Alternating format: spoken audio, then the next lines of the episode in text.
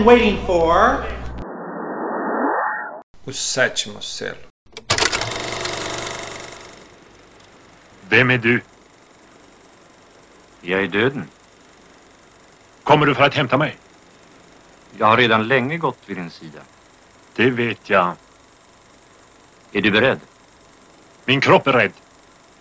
Inte jag själv.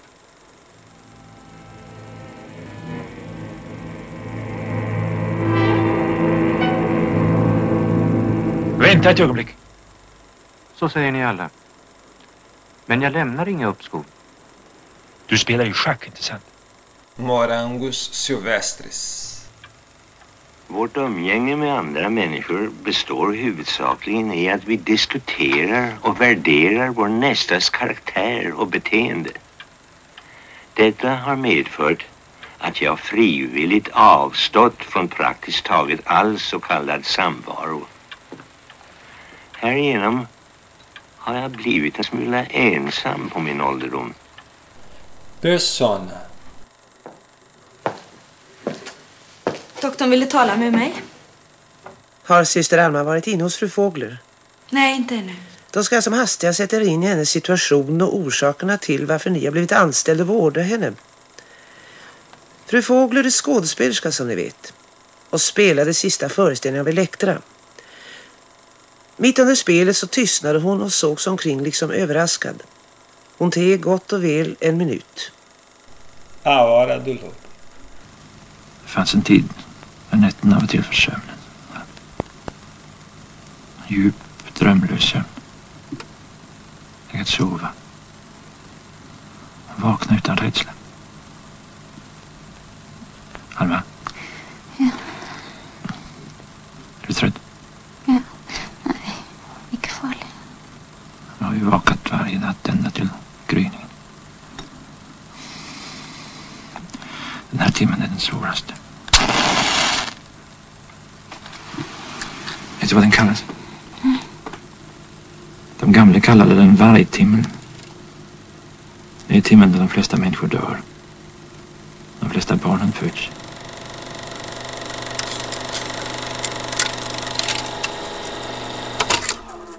Olá, esse é o Cinefilia e Companhia, episódio número 20. Meu nome é Hugo Harris e eu tô aqui com os meus colegas de sempre, a Juliana Varela Oi, pessoal.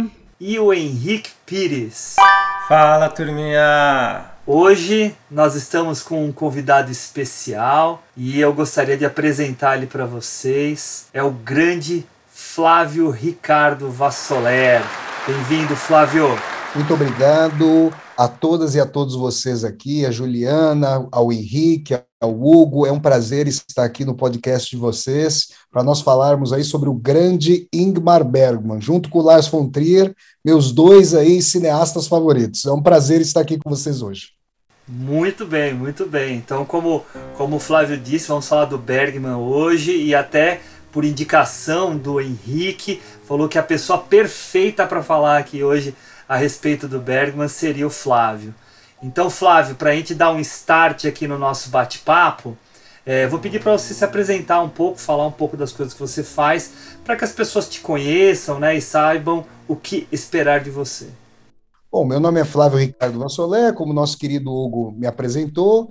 Eu fiz eh, graduação em Ciências Sociais pela Universidade de São Paulo ah, e desenvolvi pesquisas de mestrado e doutorado sobre a obra do grande escritor russo Fyodor Dostoiévski, com quem o Ingmar Bergman dialogou profundamente em vários temas de sua obra, né? Eu também fiz a minha pesquisa de pós-doutorado também sobre a obra de Dostoiévski junto à Northwestern University dos Estados Unidos. Ela fica numa cidade chamada Evanston, ao norte, ao norte de Chicago ali. Ah, em 2012, eu não- não sei nem se eu tinha comentado isso com o Henrique, mas em 2012, o meu primeiro livro publicado, na verdade, eu fui organizador desse livro, escrevi o prefácio, um dos ensaios, foi justamente sobre Dostoiévski e Ingmar Bergman.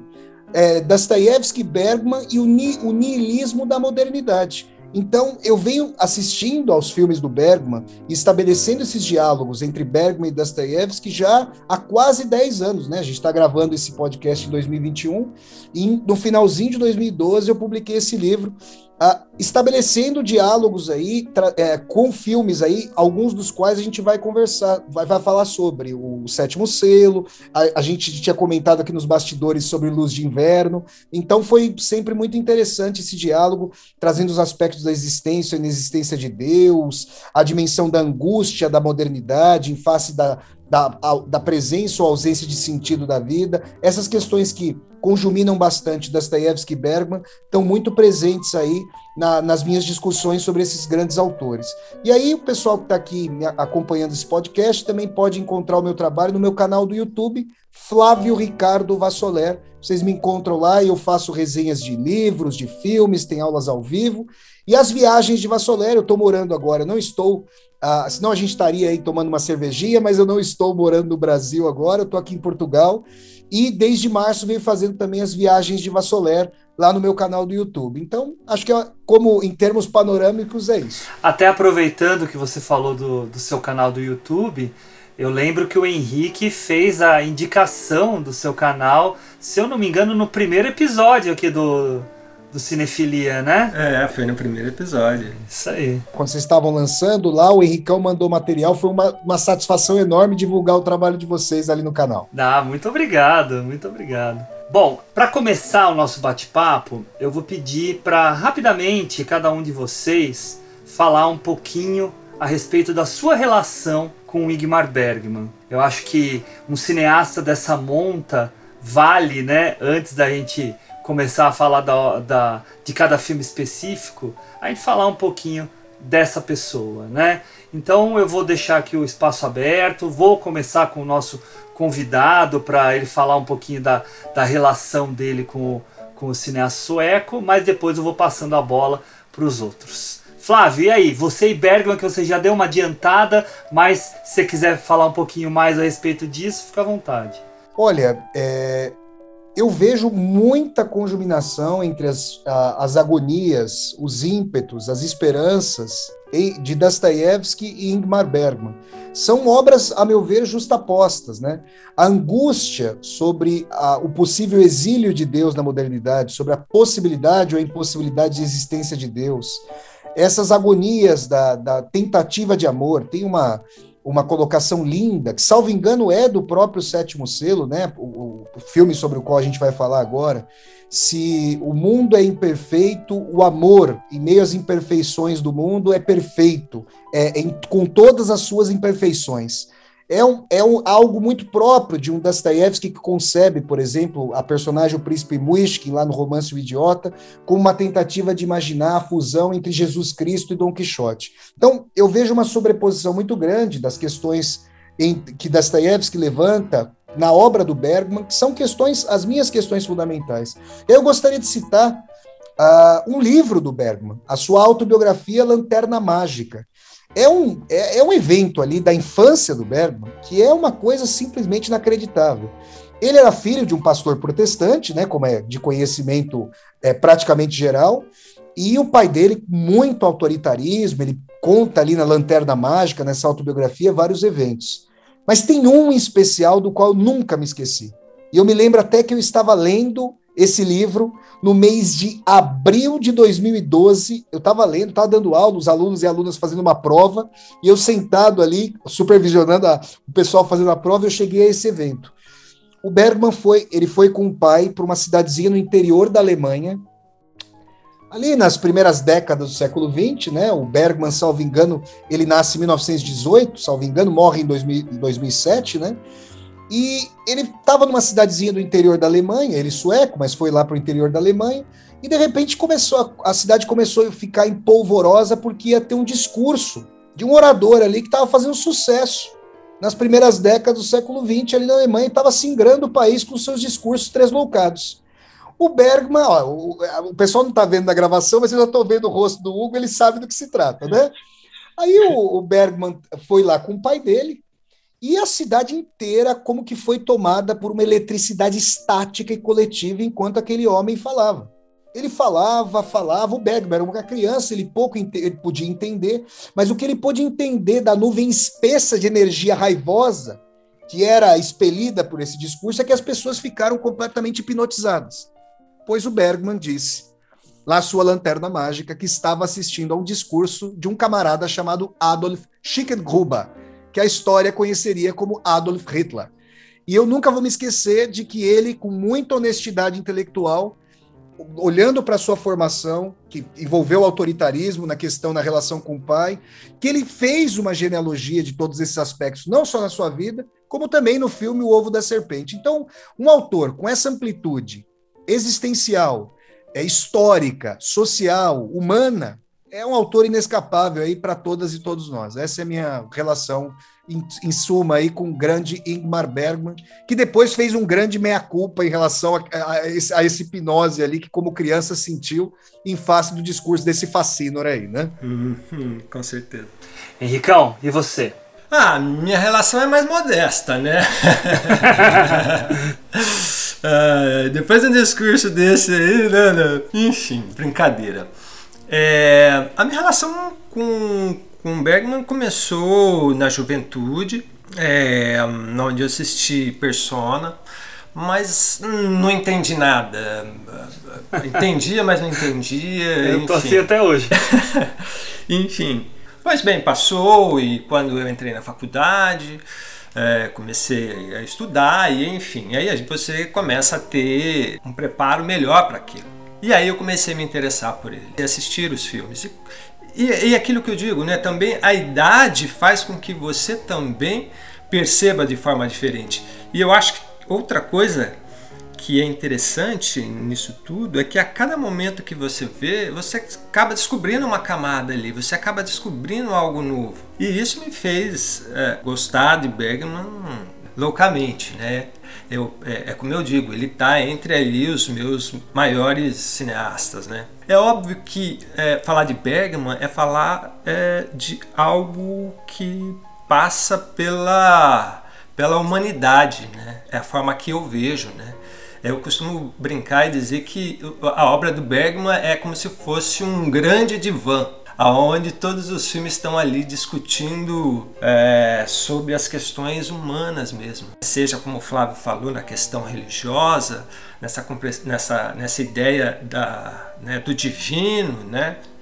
enfim, ou não, das relações, e tudo isso mexe né, de uma forma é, mais, como eu posso dizer, mais aguda, mais difícil e faz com que a gente possa é, refletir sobre. Né? Eu acho que é, a obra como um todo dele é, tem ali é, um pouco, um pouco não, acho que é um tecido grande da, da, da vida dele, né? das questões que ele que ele acredita e que ele que ele acreditava e que ele tentava colocar, né? Enfim, é isso, né? Falar de Bergman é, é, é, é difícil, mas para quem se dispõe a, a, assistir, a debater, a refletir, tem um ganho na vida que é inigualável. Boa, Henricão. E você, Ju? Então, minha relação com Bergman, ela não é muito extensa, né? Mas muito menos comparando, né? Com a experiência que temos aqui.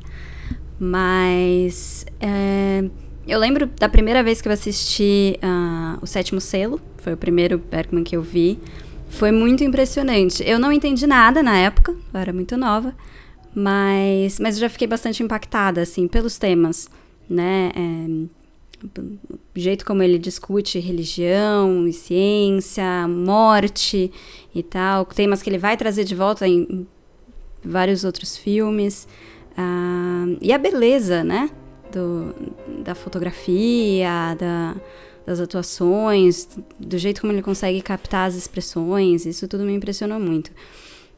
Eu voltei a rever o Sétimo Selo várias vezes depois e foi mudando a cada vez que eu assistia. Eu senti que isso é uma coisa muito própria dos filmes dele, porque eles são muito carregados, os, os diálogos são muito são muito fortes e eles trazem muita coisa em, em, em, pouco tempo, né? São filmes bastante curtos, mas toda vez que a gente revê, a gente encontra mais camadas.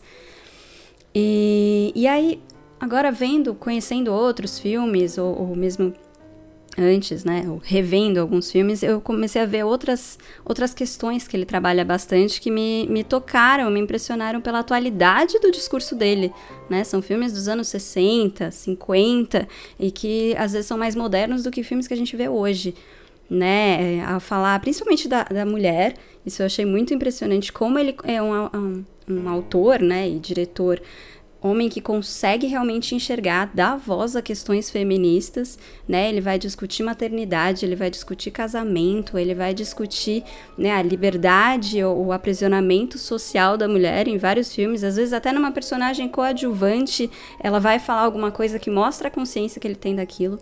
Então, são filmes que que envelheceram muito bem né? A gente enxerga hoje como ele, ele tem uma, uma visão, como, como o Henrique falou, assim, da humanidade, né? Essa coisa de ser um grande divã, ele realmente pensa vários aspectos de um jeito que, que até hoje ressoa como muito atual, né? E, é isso, assim. Depois a gente vai mais destrinchando um por um, né? Porque cada um traz um monte de coisas, mas é, me impressiona muito o, a qualidade do, do texto dele. Assim, é impressionante. É. Dá vontade de parar a cada cena e falar, não, fala isso de novo. É, porque, é fantástico né, são, são coisas muito. É, eu me peguei, eu me peguei muitas vezes vendo esses quatro filmes que a gente vai falar hoje, é, voltando para escutar de novo, né? Porque é em sueco, né? Então eu não entendo sueco. Então, tinha, então lendo a legenda de novo Uhum. para ver se eu tinha entendido bem aquilo que ele estava dizendo, para tentar, né, entrar ainda mais nessa argumentação que ele faz, né? Bom, é, quanto a mim, é, é, eu, eu conheço Bergman há muito tempo, né? Desde os anos 90 assisto coisas dele, mas eu era muito restrito ao, ao que tinha em VHS, né? Então era é, Sétimo Selo, Morango Silvestres, Fonda Donzela, Através do Espelho, Fanny Alexander, ah, Gritos Sussurros, Cenas de um Casamento. Né? Era isso que tinha, salvo um ou outro, Ovo da Serpente e tal, que eu sei que também tinha, mas isso eu ainda não tinha visto, vi até recentemente. E não gostei tanto quanto eu gosto dos outros. Mas é, é um cineasta assim de muitos altos e poucos baixos, né? Tem filmes dele que eu não gosto. Tem filmes dele que realmente eu não aprecio, mas os que eu gosto dele são para mim obras-primas mesmo. Ah, eu sempre gostei muito do, do- dos quatro do eixo principal para mim, que era eh, Sétimo Selo, Morango Silvestre, Cenas de um Casamento, Fanny Alexander. Sempre venerei os quatro. Né? Não entendia muito bem o Gritos e Sussurros. Gostava muito e gosto muito, a gente vai falar disso no outro episódio, Sonata de Outono. Mas ah, é um cara que, assim, todo mundo sabe, né, que eu sou o homem das listas, né? Adoro fazer lista de classificação de filmes, não sei o que, né? Você pega lá a minha lista dos filmes nota 10, o cineasta que mais aparece é o Bergman.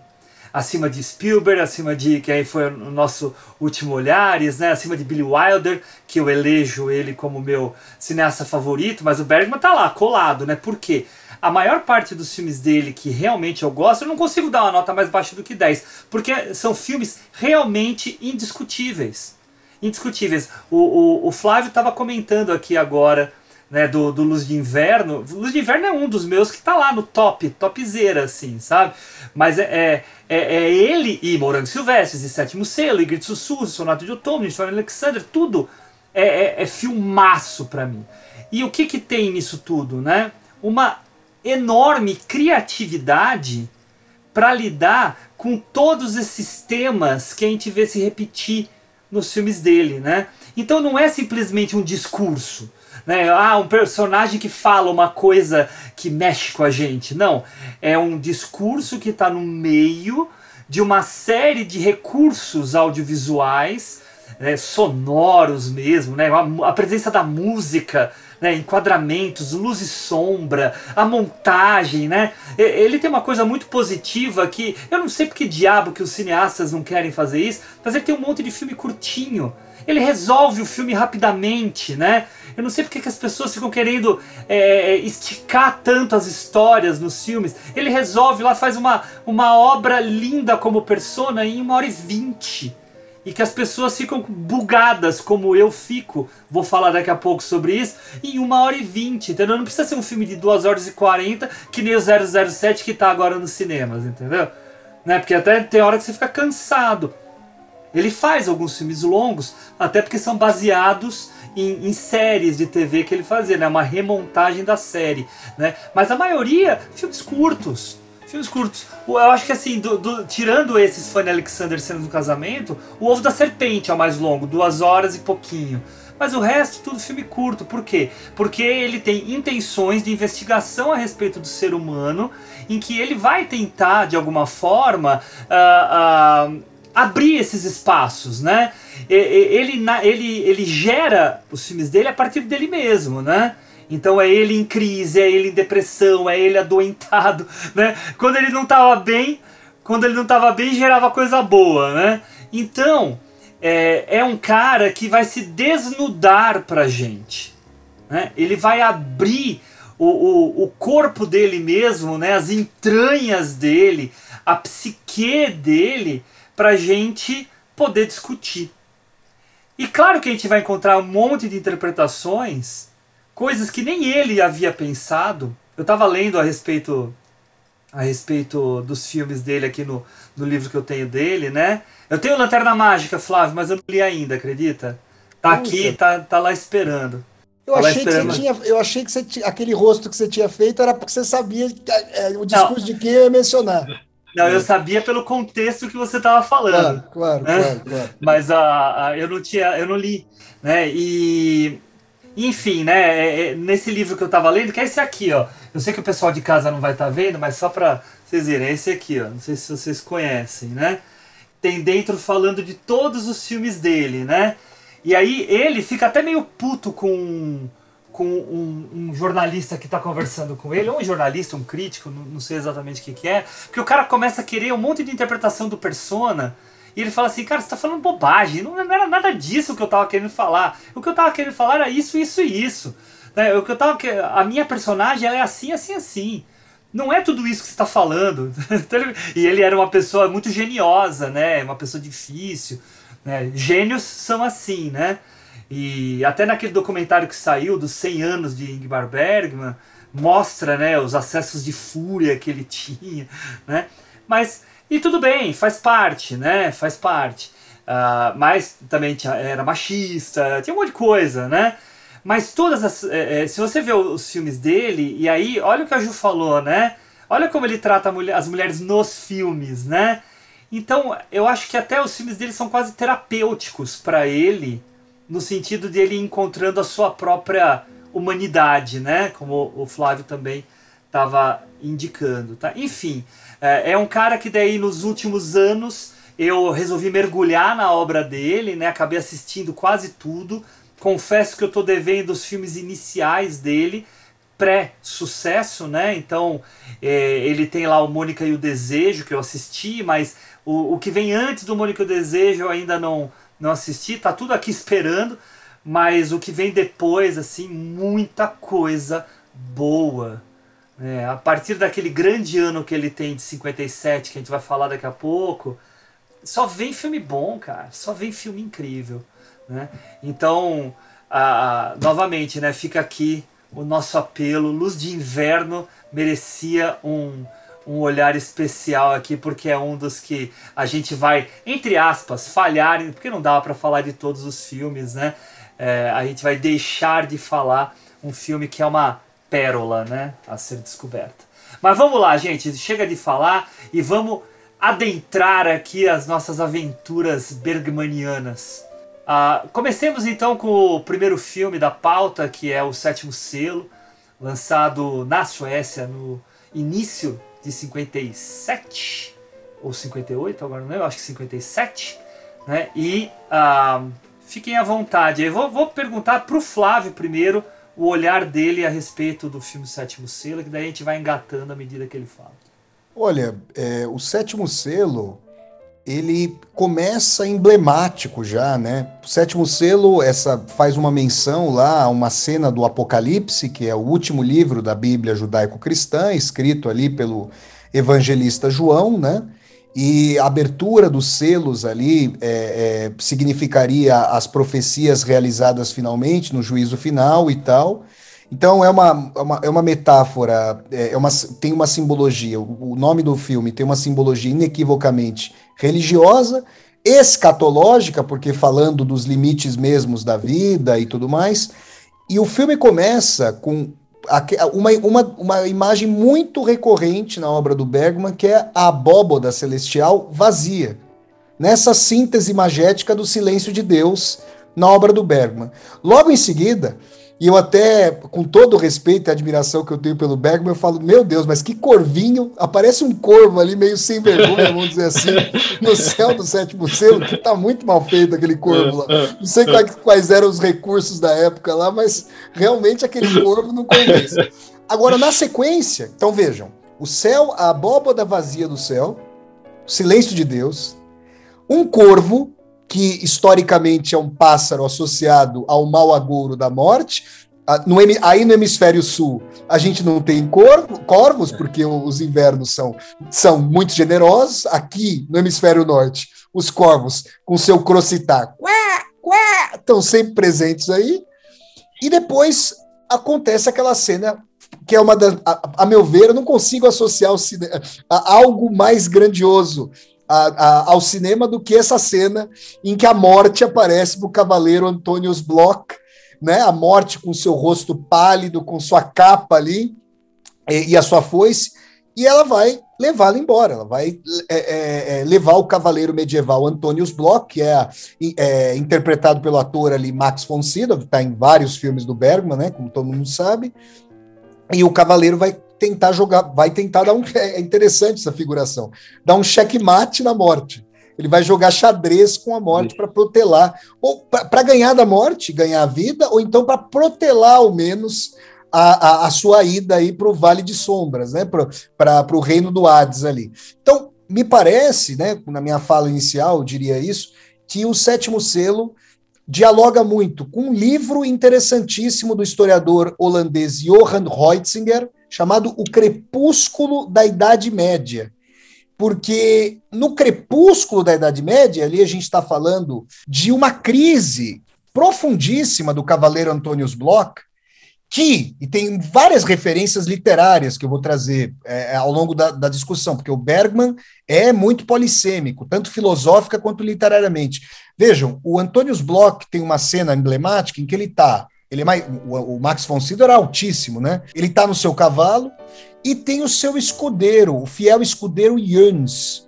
E é interessante porque existe um paralelismo entre Don Quixote de la Mancha e o Sancho Panza, ali do, do Cervantes, do, do, do Don Quixote, e o cavaleiro Antônios Bloch e o seu fiel escudeiro Jans.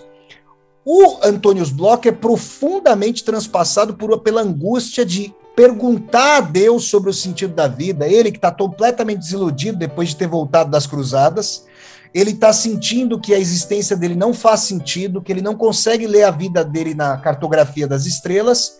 E o interessante é que o Yannis é o que eu chamaria de princípio de realidade. É como se o Antônios Bloch fosse um id freudiano, digamos, uma pulsão de vontade de perquirição em relação a, ao sentido do universo, e o Yannis fosse o princípio de realidade. Das várias enrascadas em que eles vão se metendo ao longo do filme, é o Yannis com o pé no chão, como o Sancho Panza, que sabe que o Don Quixote está lutando contra moinhos de vento e não contra dragões, que sabe que a Dulcineia é uma jovem humilde e não aquela, digamos, aquela princesa que o Dom Quixote imaginava. Não que a, a Dulcinea não fosse nobilíssima, mas naquela sociedade de clivagem, de estamentos, a Dulcinea era uma moça humilde, né? E o, o, o Dom Quixote a idealizava. Então me parece que há uma tensão entre o idealismo que o, o, do qual o Antônio Bloch não quer abrir mão, ele não consegue aceitar que, que Deus pode estar agonizando, que ele pode estar no começo do crepúsculo de Deus, e um Yannis que é um proto-ateísta. Eu chamaria o, o Yannis, o cavaleiro, de um proto-ateísta. Por que, que eu falo proto? Porque a gente não tem ainda, a meu ver, histórico-filosoficamente, o campo para cisão da abóbada celestial. O campo para a modernidade, que vai questionar radicalmente a existência de Deus, não está dado ainda no crepúsculo da Idade Média. Então eu chamo o sétimo selo de uma genealogia da angústia moderna sobre a existência ou a inexistência de Deus. Me parece que esse é o grande tema ali do, do, do, do filme.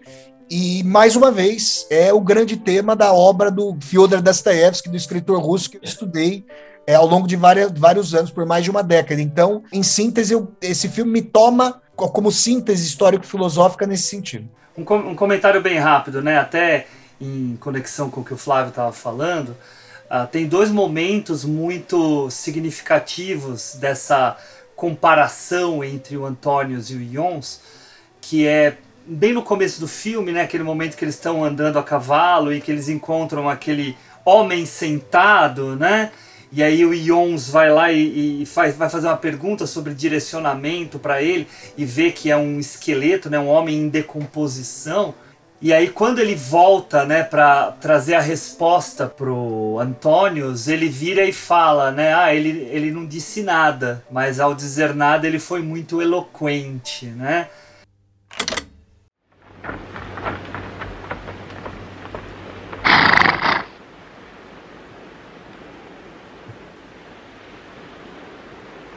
Kan du säga vägen till värdshuset?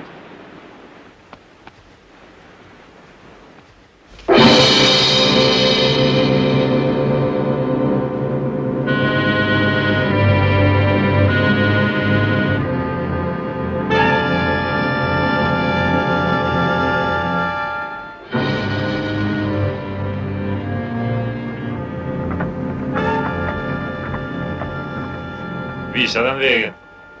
Inte precis. Vad sa han? Ingenting just. Var han stum? Nej, det kan man inte säga. Jag skulle snarare vilja påstå att han var högligen vältalig. Jaså? Ja, vältalig. Men talet han höll var dystert. Det måste man säga. Então é, é, essa ironia na fala dele, né, que, que traz muito da reflexão mesmo mais terrena que o Ions é, representa, né, diferente daquilo que o Antônios vai gerar no resto do filme, né, não naquele exato momento, mas vai gerar no resto do filme. E tem aquele outro momento em que eles estão testemunhando o, a queima, né, daquela moça que seria, né, uma bruxa, né, que estaria sendo queimada pelos soldados, em que eles discutem sobre a presença ou de Deus ou do diabo ou do vazio, né? E que ela estaria indo em direção ao tal do vazio, né? Então, esse tipo de coisa que o Bergman vai jogando pra gente cria essas reflexões filosóficas que o que o Flávio tá, tá começando a levantar aqui pra gente, né? Olha essa frase citada pelo Hugo, o nada como algo muito eloquente, ou seja, é uma síntese, a meu ver, que o Jones traz para o silêncio de Deus. O Yannis como que estava se pacificando com essa dimensão de que Deus poderia tá, se confundir com os, com os escombros das cruzadas. E o Antônio Bloch não aceita isso. Então é muito interessante essa frase que o Hugo resgatou aí do filme. E vamos a, até aproveitar o que você está falando, só do silêncio de Deus, e cutucar aqui de novo, né? Silêncio de Deus, que é o tema de Luz do Inverno, tá? Vai, Ricão. boa, boa. Não, eu vou aproveitar o gancho também do que o Flávio falou, quando ele fala dessa questão do idealista, né? Há um momento no, no, no filme também, onde o Yunis está ali com o cara que está pintando ali, sim, é, como se diz, na capela, e que ele tira. E ele, a dança da morte, né? É, e ele está conversando de uma forma assim, é, como eu posso dizer assim, engraçado, até tirando um, um sarrinho, né? Não vou dizer jocosa por completo, mas, né? E eles estão conversando, e eles estão falando sobre a pintura, e ele faz um desenho, mostra pro cara, né? E aí ele fala, ele, ele brinca justamente com essa questão do que o Flávio levantou, essa, essa questão do idealismo, né, do Antônio Bloch, enfim, que ele deixa passar ali, fazendo uma brincadeira, tirando um sarro, né, já que ele está com o pé na realidade. E é bem na hora que o Antônio Bloch logo chega ali, né, enfim. Mas é, é o tema, né, de, de, do sétimo selo, ele, ele realmente ele instiga a gente refletir sobre isso. E a Ju levantou uma coisa que é legal, que eu também acho, como o Bergman consegue, uh, em seus diálogos, de forma objetiva né, e curta e rápida, nos passar a mensagem do que ele está querendo dizer ou do que ele está querendo construir ao longo da narrativa daquela sequência ou do filme todo. Né? Você acabou de citar essa cena, você vê, ela é rápida, né? ela acontece de forma rápida, chega o cavalo, para, ele volta, senta, fala para o Antônio Bloch e você fala, puxa, e faz você ficar refletindo sobre a, essa questão.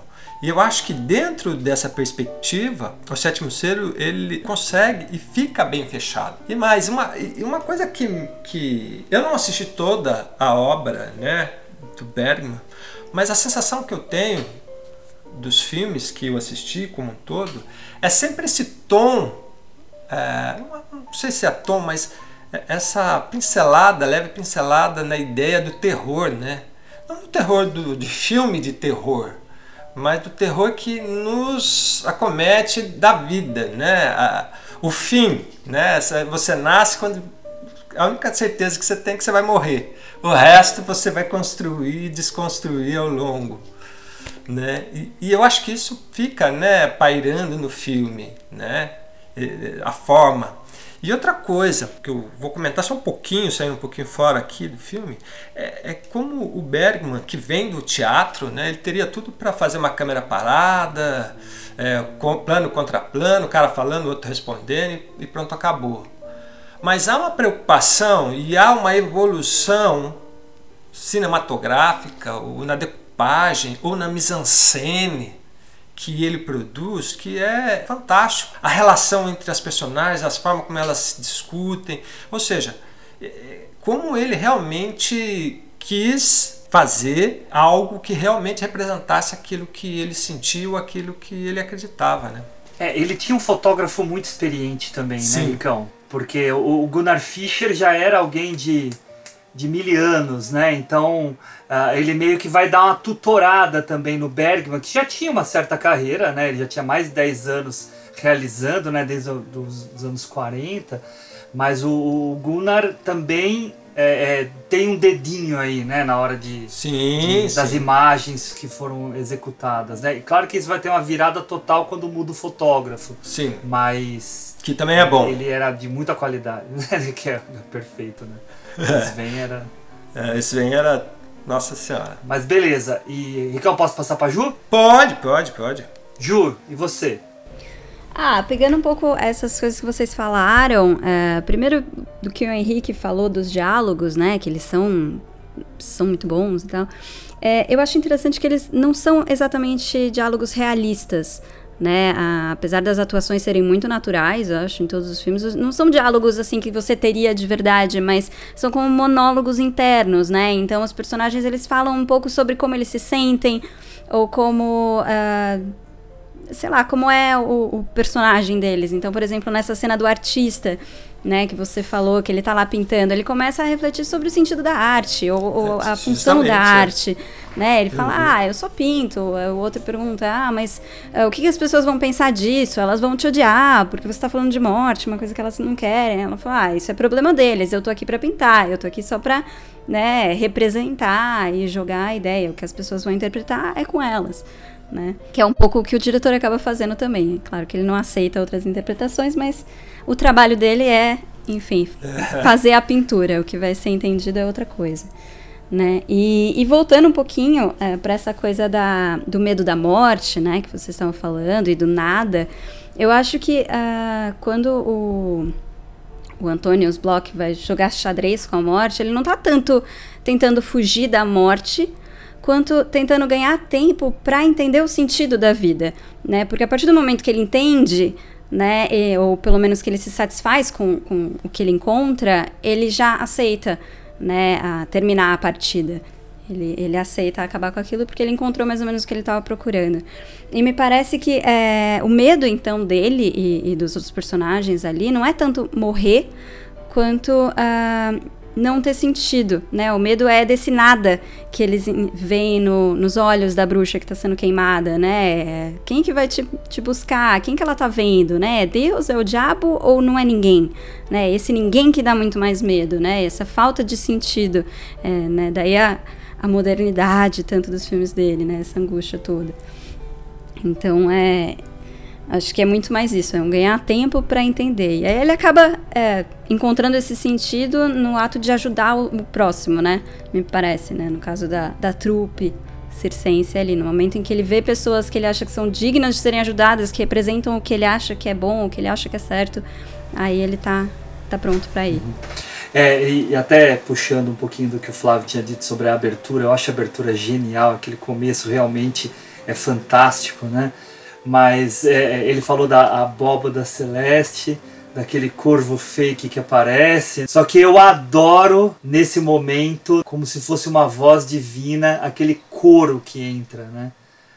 Aquele coro com a música é, é de um impacto, porque a tela tá preta, né?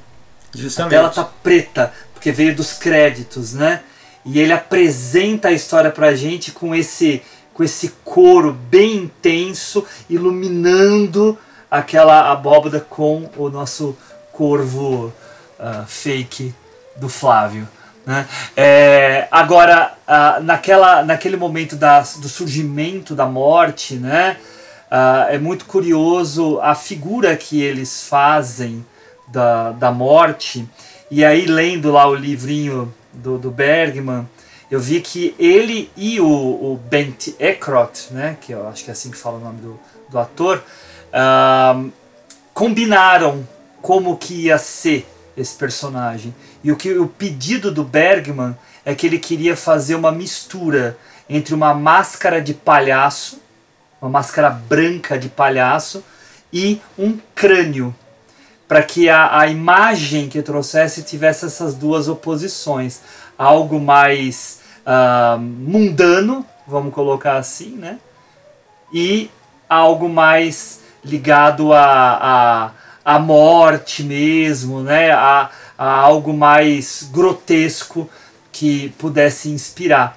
E aí veio a ideia de colar bem forte aqui nas laterais né, do rosto do, do personagem o, o manto né, que, preto que ele acaba utilizando. Mas eu queria trazer para vocês uma curiosidade que é, é tá presente naquele livro lá, deve estar no Lanterna Mágica, talvez o Flávio lembre. Quando criança, o Bergman foi acompanhar o pai dele a uma missa que, que o pai dele ia fazer numa igreja no norte de, de Estocolmo, né? Flávio tá, tá indicando aqui que lembra. E é uma igreja chamada Harkeberga Church, né? A igreja Harkeberga. É, eu, eu não, não sei falar direito esses esses nomes, mas acredito que é assim. E dentro tá cheio de afrescos. Cheio de, de afrescos. Tem umas, e tinha os afrescos de um cara chamado Albertus Pictor. Esse Albertus Pictor fazia afrescos a respeito da Idade Média, século XV e tal, né? E lá no, nesses afrescos tinha imagens referentes à peste, referentes aos penitentes, né? Referente a vários temas que a gente vai encontrar dentro do filme. E curiosamente, numa outra igrejinha bem próxima de lá, que era numa igreja, eu marquei aqui o nome dela, é de Tabi. Tinha uma imagem da morte jogando xadrez com um homem. Então, a partir disso, o Bergman vem e escreve, anos depois, né, uma peça de teatro chamada Wood Painting, que aí vários atores que estão no sétimo selo participaram. E aí, a partir desse Wood Painting, ele cria o roteiro do sétimo selo. Né? Então, olha o processo para ele chegar nisso. Né? Detalhe: roteiro pronto, ninguém queria produzir.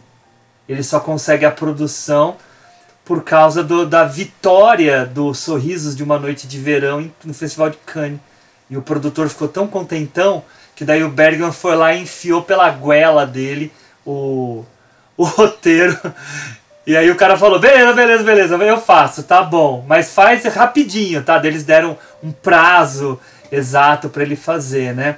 Mas, gente, é, é um filme que, assim, só tirando essa parte meio histórica, né, que eu quis levantar, que eu acho bem interessante, é um filme que vai trazer mesmo muitos questionamentos, mas ao mesmo tempo, até para os desavisados, né, porque hoje quando a gente assiste, nós quatro aqui, a gente já passou muitas vezes pelo filme, né? Sim. Mas eu passei uhum. pela experiência de, numa das minhas aulas de crítica de cinema, é, exibir esse filme inteiro para minha sala de alunos de 19, 20 anos.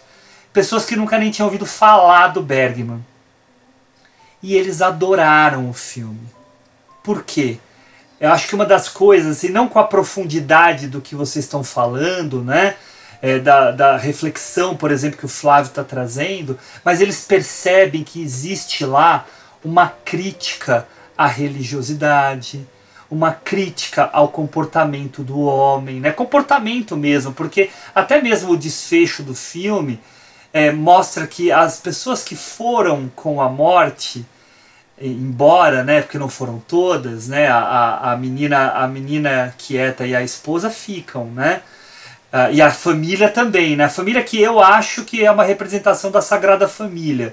Não sei se eu estou errado mas ela me, me parece uma representação da Sagrada Família que foge né, da peste, foge do perigo, que foge de um, de um destino né, que estava meramente traçado para eles. Mas, enfim, uh, as pessoas que foram com a morte são pessoas que tinham alguma coisa pendente com Deus, talvez. Né? Então, esse tipo de questionamento, os alunos pegavam, sabe? Falavam assim: olha só, nossa, isso aqui dá para discutir. Isso, daí eu mostrei para eles um vídeo sobre a relação né, da, dessa coisa da dança da morte, de ela estar tá presente no filme, naquele momento que o Jons discute com o, o, o, pintor que está. Discute não, né? Dialoga com o pintor que está lá, né? Mas enfim, é um filme que instiga muito, né? E eu acho que ele é mais popular do que os outros filmes do Bergman. Porque os outros filmes, que são muito bons também, incríveis, né? Ah, são filmes mais restritos a quatro paredes, muitos deles, né? Não hum. todos, Morangos não é, por é, exemplo. É, Morangos é super acessível. É, super acessível. Até por isso que foi dos primeiros que eu vi também e que me, me marcou, né? Mas você, por exemplo, coloca um Luz de Inverno, por exemplo, um Através do Espelho, para pessoas que estão iniciando, pode acabar não um, até um sonata de outono pode acabar não gostando tanto. Né? Então esse filme ele é mais é, fluido, ele é mais dinâmico, né? ele tem uma presença de variedades mesmo de situações que acaba por agradar. Então é ele sendo mais acessível. Ele mesmo diz, e eu acabo minha fala por aqui, uh, que a hora que ele começou a querer explicar menos dentro do filme foi com o Persona. Foi a partir do Persona que ele deu uma toada diferente pro para os filmes dele, né? Isso dito pelo próprio Bergman, em que ele falou assim: as favas ter que ficar explicando tudo para as pessoas. Né? Achava ele que estava explicando tudo nos filmes anteriores, tá? Achava ele. Mas é isso. Flávio, é. você quer falar mais alguma coisa? Olha, é, a Juliana pontuou que, que, que talvez o, o Antônio Bloch não estivesse fugindo da morte eu gostaria de lembrar que a, a, na cena finalíssima, praticamente, ou anterior, quando ele reencontra a sua esposa, porque ele havia deixado a esposa para ir para as cruzadas, ou seja, Isso. ele acreditava no, no, sentido religioso das cruzadas. E analisando historicamente as cruzadas, minha Nossa Senhora, né? É uma é. barbárie ali posta, uma guerra religiosa terrível, né? Quando ele retorna, ele vê a esposa, aquele brilhantismo do amor tá, tá, tá ausente, ele tá frio, ela também está distante dele. E no último momento, quando a morte aparece para todos e todas ali, ele ainda está interpelando a morte sobre Deus, sobre o sentido é. da vida, buscando ali uma dimensão como que não querendo sair da vida sem encontrar o sentido. Então, o medo da morte que ele tinha era como que a dimensão de que Deus seria a própria morte, ou Deus estaria morto. Hum. Tem uma cena famosíssima ali na igreja, em que ele vai se confessar com o clérigo, Isso. e o clérigo, na verdade, é a morte. Ele, depois a morte vira o rosto para ele, né? E uma outra coisa que eu acho interessante comentar é que existe uma tensão, a meu ver, em Bergman, porque o Hugo fez o comentário de uma crítica à religiosidade. Eu realmente considero, isso vale para Dostoiévski também, gente, o grande escritor russo Fyodor Dostoiévski, que existe uma tensão entre religiosidade e espiritualidade em Bergman. Vou, vou explicar rapidamente. A crítica à instituição é lancinante, é lancinante. Então, a cena emblemática daquela mocinha que está para ser queimada na fogueira, e que, é, tantos feminicídios foram cometidos na Idade Média, colocando Nossa, a dimensão da bruxaria, uma tragédia, um verdadeiro terror. Isso está muito colocado. Aquele, aquele clérigo, aquele, uh, digamos, clérigo que amedronta a massa com seus discursos mistificadores e tal, isso está posto. Agora, ao lado dessa crítica à instituição, a própria indagação filosófica essencial do Antônio Bloch é uma espiritualidade assim lancinante, de alguém que quer realmente o sentido da vida. E mais, os artistas, o Iof, o, o Hugo falou da família. O Iof é um artista lá que passa, coitado, passa o pão que o diabo amassou, e ele consegue. O Antônio Bloch vê a morte, e o Iof, como artista, também vê a morte. Então, existe uma dimensão da arte no Bergman ali como algo que se aproxima de um desvelamento, de uma espiritualidade, porque não é gratuito que um artista possa ver a morte e que seja essa família aí de artistas que vai conseguir levar sua carruagem para o lado oposto ao que a morte vai fazer, vai, vai, é, vai para o qual a morte vai caminhar para matar todo mundo ali. Os artistas são eximidos e não à toa é o único que vê a morte. Então existe ali uma uma percepção, uma colocação do Bergman de que a arte tem algum tipo de transcendência, porque o próprio Iof vê a morte e nenhum das, nenhuma das outras personagens o faz além do Antônio Bloch, salvo engano. Então me parece que esses temas são, são relevantes para a gente puxar ali pelo sétimo selo. Só fazendo um comentário, você falou dessa questão da espiritualidade, e o, o Bergman mesmo falou, e olha o termo que ele usa, tá? Que ó, o sétimo selo é um road movie da espiritualidade do Antônio Bloch. Aí, ó, já foi de encontro. É. Faz sentido. Tanto no Lanterna Mágica, quanto no documentário das ah. Ilhas Faro, lá onde ele morava, um documentário maravilhoso que foi feito sobre a vida dele, uhum. e a gente vai falar sobre a Hora do Lobo, então isso vai vir à tona. Sim. O Bergman dizia que via coisas. Ele dizia, ele dizia abertamente que tinha visões de espíritos. E me parece que é, é, é, em determinados momentos a crítica à religião vem mais fortemente à tona, como em Luz de Inverno, que não vai estar aqui, mas que a gente pode citar. Essa dimensão da espiritualidade também desponta com o, o sobrenatural ou o transcendente atuando na, na, nas narrativas. Né? E é interessante você ter levantado isso, Flávio, porque uh, a trupe ali no caso tem o diretor, faz um papel meio de fanfarrão, e tem a, a, a esposa né, o marido e o filho, no qual eles realmente levam a sério aquilo e a forma como eles enxergam a vida ali. Né? Uhum. E o diretor fanfarrão quer aproveitar. Até o momento. Fanfarrão é ótimo. É, até o momento que ele ali se encanta pela, pela mulher lá do. É, acho que é lenhador, o Ferreiro, né? Ferreiro, do Plog. Ferreiro, é. Plog. E aí ele sai com ela e foge, enfim. E é muito interessante isso, né? Porque é, é, ele sai com ela, enfim, depois num dado momento é, o Yunis é, leva o Ferreiro junto porque ele escuta e fica com dó do Ferreiro, da situação do Ferreiro, leva com ele e eles acabam se cruzando ali pelo caminho e aí o Ferreiro vai matar ele, né? E a, aquele diálogo ali é muito interessante entre o Ferreiro a, a, o diretor da, da, da trupe, a, a esposa, né, a traidora, digamos assim, como é interessante esse jogo, né? Até então ela se, se encantou, saiu, depois ela voltou, mas. Né? E aí depois que ela viu que não tinha mais condições ali com aquela situação, ela, ela se volta pro marido, incentivando ele a matar o, o diretor, né? E aí o diretor faz toda aquela cena e se mata, supostamente. E aí, a hora que todo mundo vai embora, ele fala: Bom, eu sou esperto, eu sou legal. E aí ele sobe na, na, na, na, na árvore e a morte vem e fala: Não, meu, seu fim já, já chegou. Eu falo isso porque eu acho que linka com o que o Flávio falou, justamente né, essa questão da arte ser um, uma passagem para um, um entendimento né, maior da espiritualidade, mas ela tem que ser verdadeira. né? Ela tem que ser sincera como era no caso do casal e não do diretor que disse que se fazia arte, né?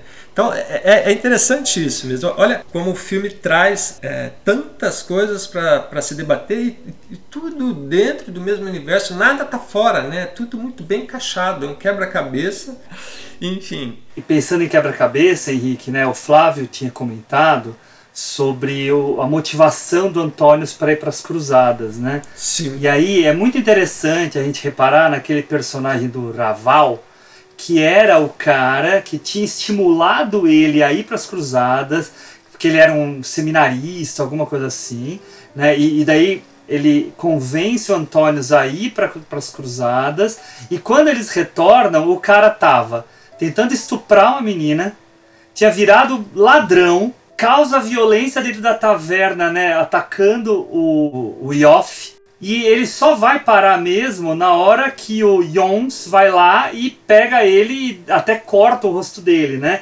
E aí o final dele é terrível, né? Ele morre da peste. Né? Então olha, olha a, a, a ironia que o Bergman coloca por meio deste personagem, que são, digamos assim, eu vou, claro que eu vou exagerar no termo, mas só para ilustrar o que eu estou querendo, é quase um, um antigo falso profeta na história do, do, do Antônio Bloch, ele não é um profeta, mas ele é um cara lá que se faz de puro e pensando no bem divino, né? E que daí no fim foi o cara que foi exatamente pro outro lado, né? E que acaba também tendo que acertar contas com a morte. Só uma observação que é interessante: o ator, é, que é o fanfarrão é, de que o Henrique falou, ele pergunta para a morte: não tem uma licença especial para atores? Fala para ele: no seu caso, não.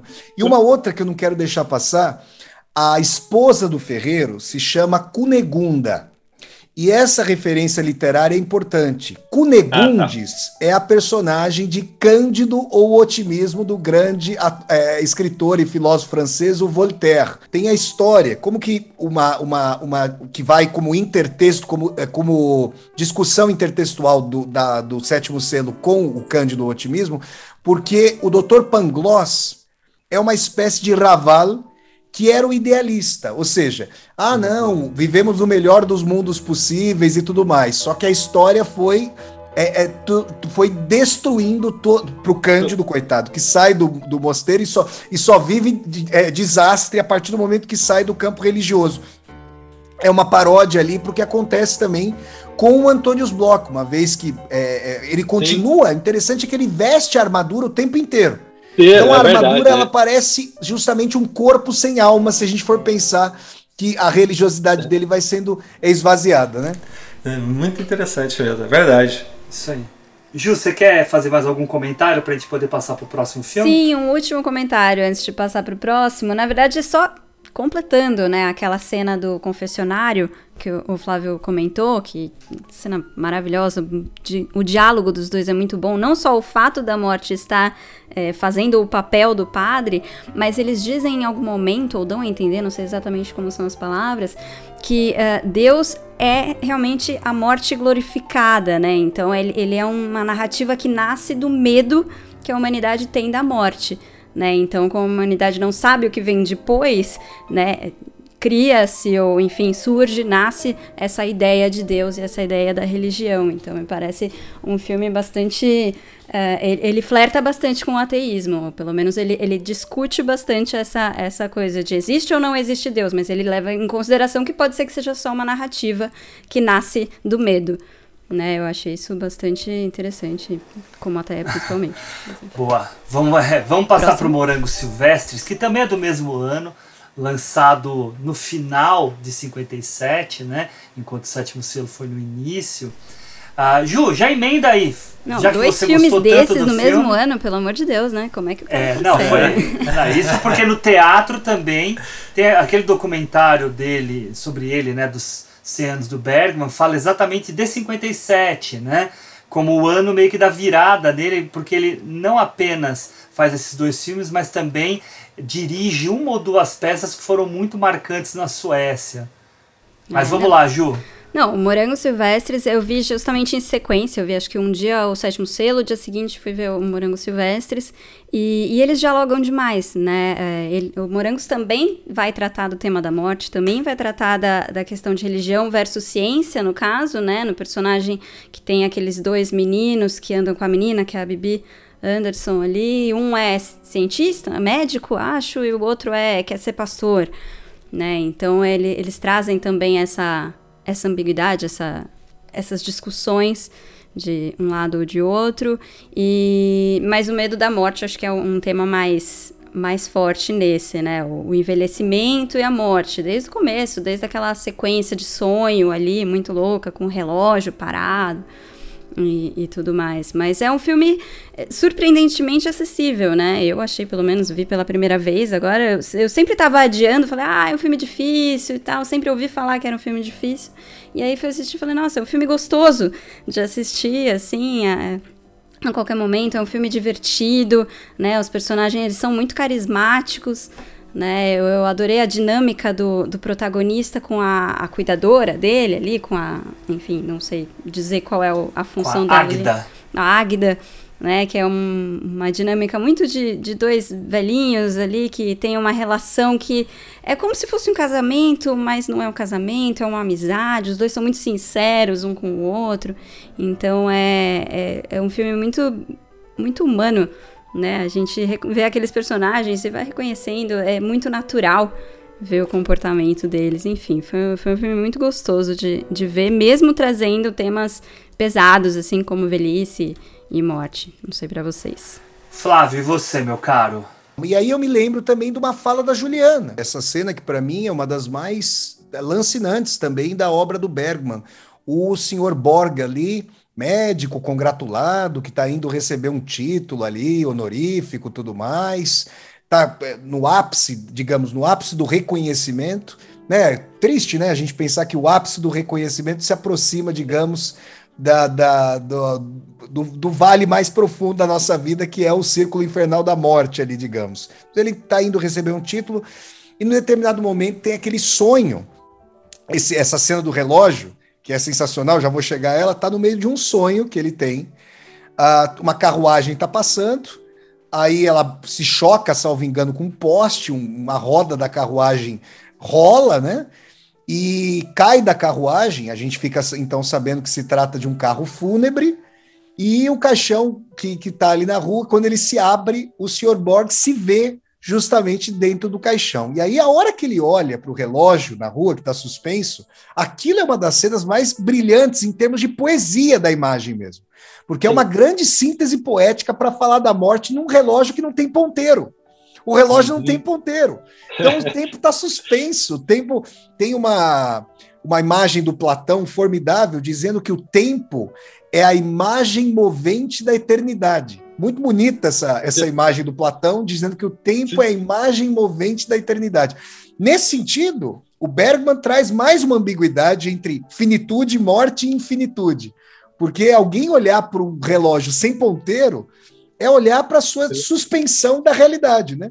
É, é, eu acho formidável.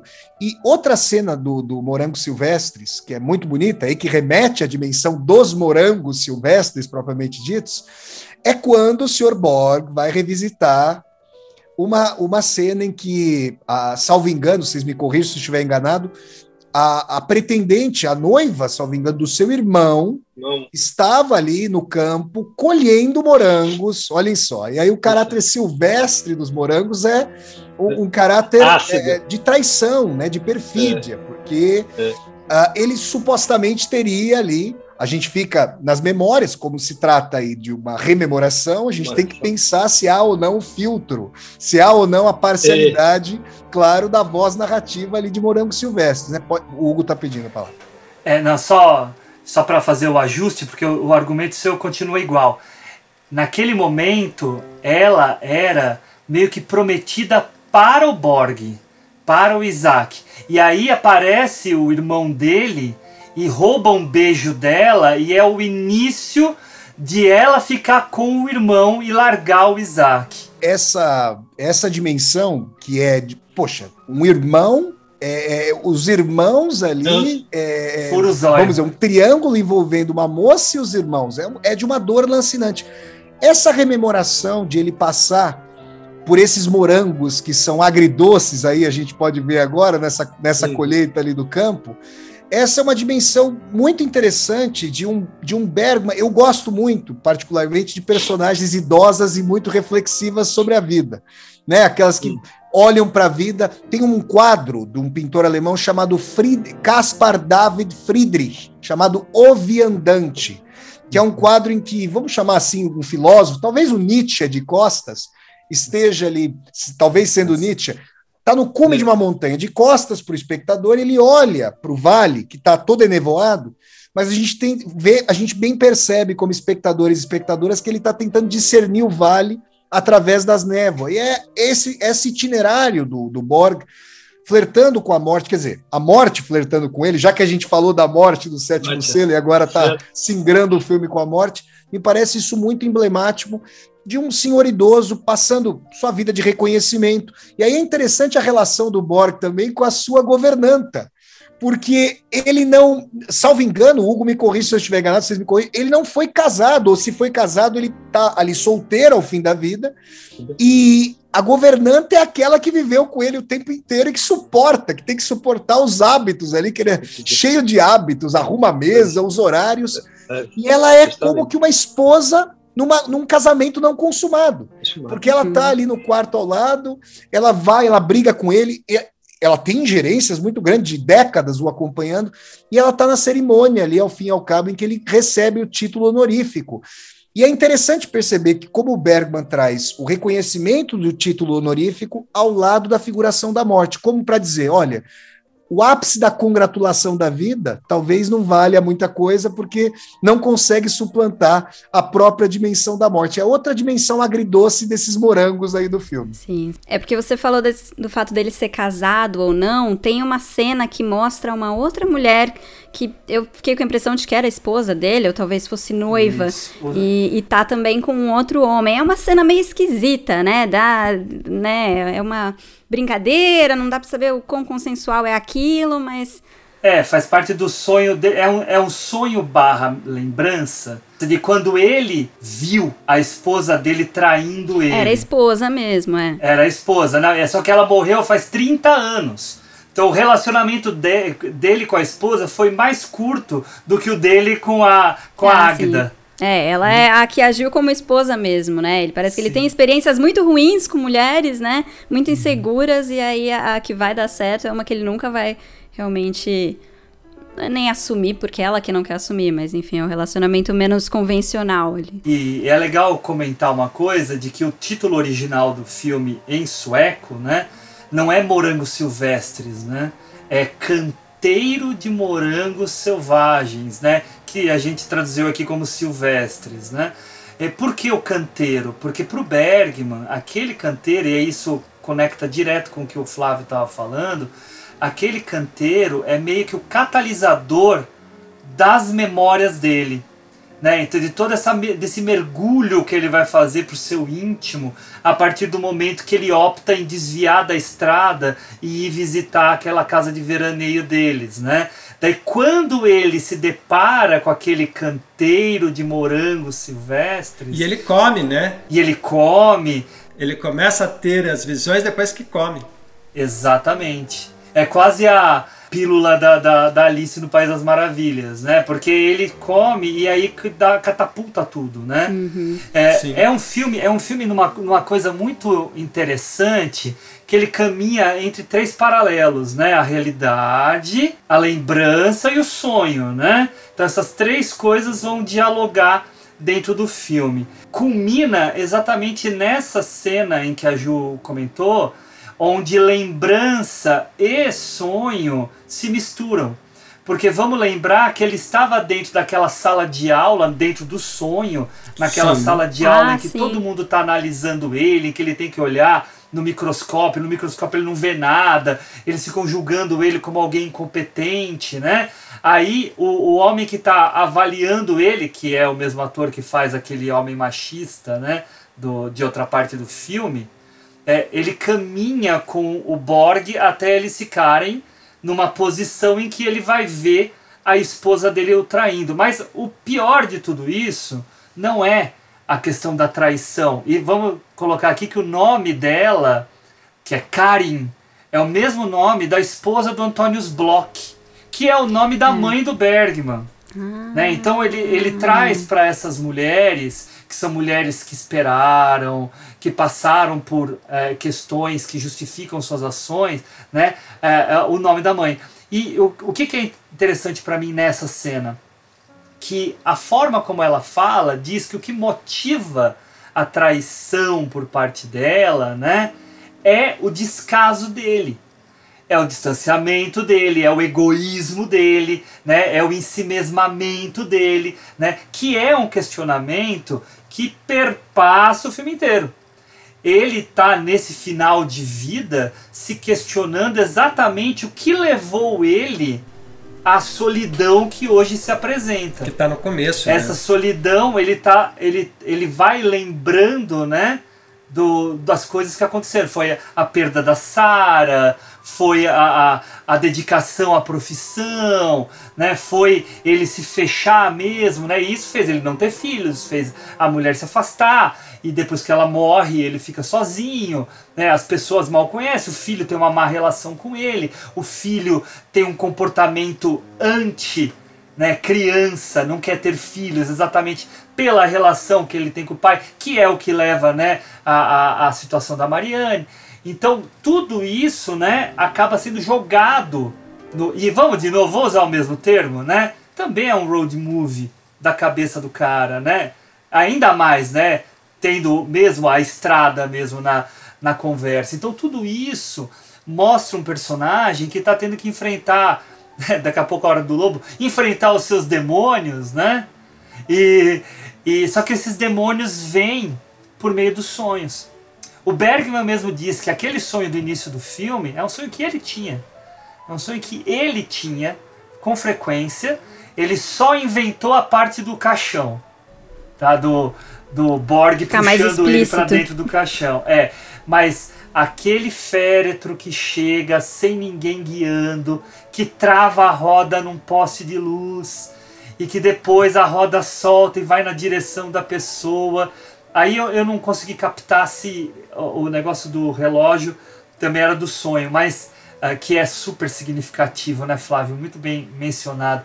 Mas é, ele acaba conectando isso para criar esse personagem super uh, curioso, né? E daí daqui a pouco a gente fala do, do ator em si. Mas, hum. Henrique, deixa eu passar para você que eu já falei muito. Cara, eu adoro Morango Silvestre. Eu acho que é um filme que fala sobre a vida. Praticamente é quase o Sócrates tomando a cicuta ali, né, ao fim, né? Porque é isso, né?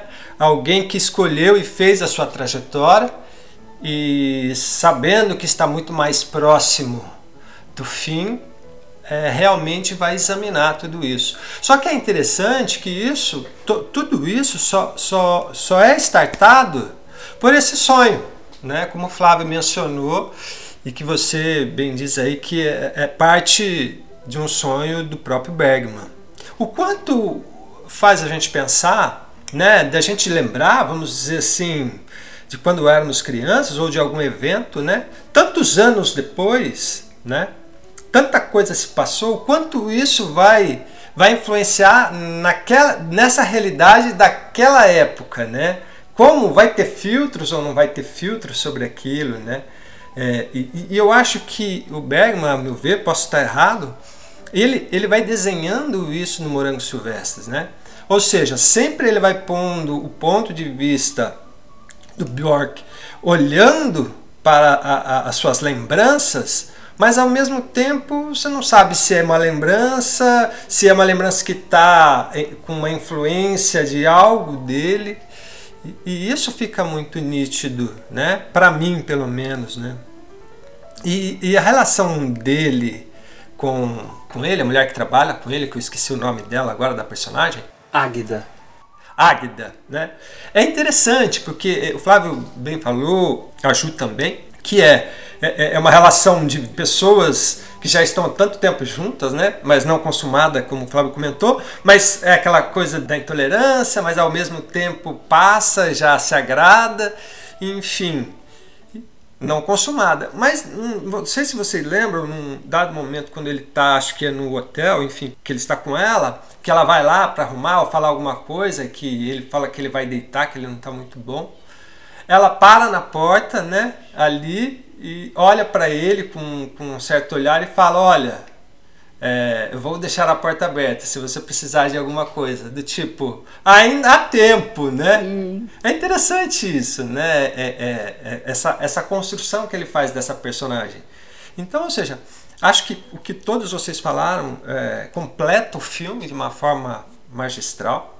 Mas eu acho que falar do Bergman é, é isso mesmo, né? O Bergman, como ele mistura a, a, a própria vida dele com essa questão. Né? Ele, é como se ele usasse ele de exemplo para as questões que ele mesmo busca. Né? É, é ou seja, a, a melhor resposta é a pergunta. Né? Então fica gerando tudo isso. Né? E o elenco eu acho fantástico. Né? E uma coisa que eu queria levantar, só rapidinho, que a gente não comentou, que é aquele, aquele trio né? Uhum. De, que, eles, que eles levam ali no meio do caminho, que eles encontram, né? Que é os dois rapazes e a menina. Ou seja, é, é, um dos rapazes é religioso, acredita na religião, o outro é totalmente racional e eles ficam né, debatendo ao longo da viagem enquanto eles estão juntos, né? Pela mocinha, digamos assim, mas ao mesmo tempo eles debatem as ideias, eles ficam confrontando. Conforme o Johan tem um, pensamento ou ele vê né, de alguma lembrança, essa duplinha, vamos dizer assim, elas debatem algo que está relacionado àquilo. É, é, olha como é muito, muito bem desenhado isso, né? Como o Flávio falou, nada é aleatório ali.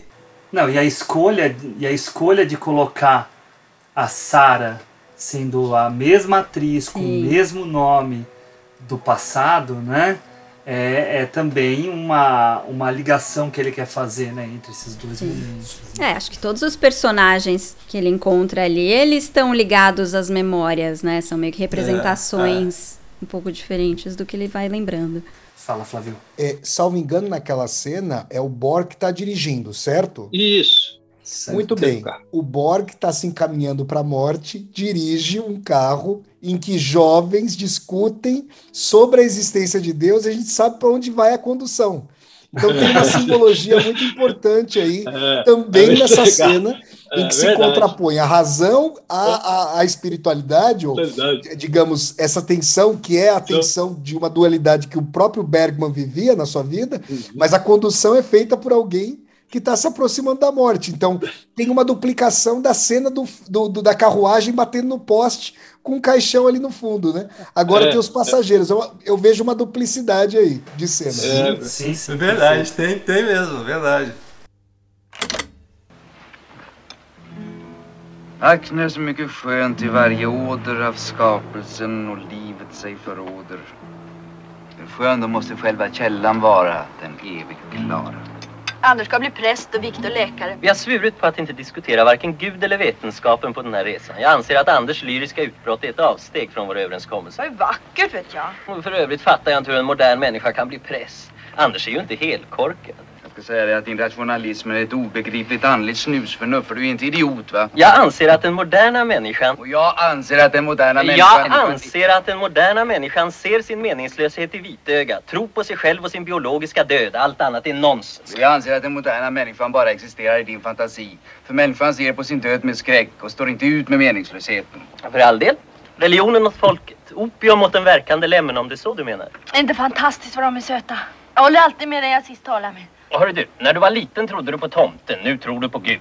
Och du, du har alltid lidit en häpnadsväckande brist på fantasi. Eh, vad anser professorn? Ja, vad anser professorn? Oh, kära gossar, ni skulle möta min åsikt med överseende ironi vad jag än råkade säga.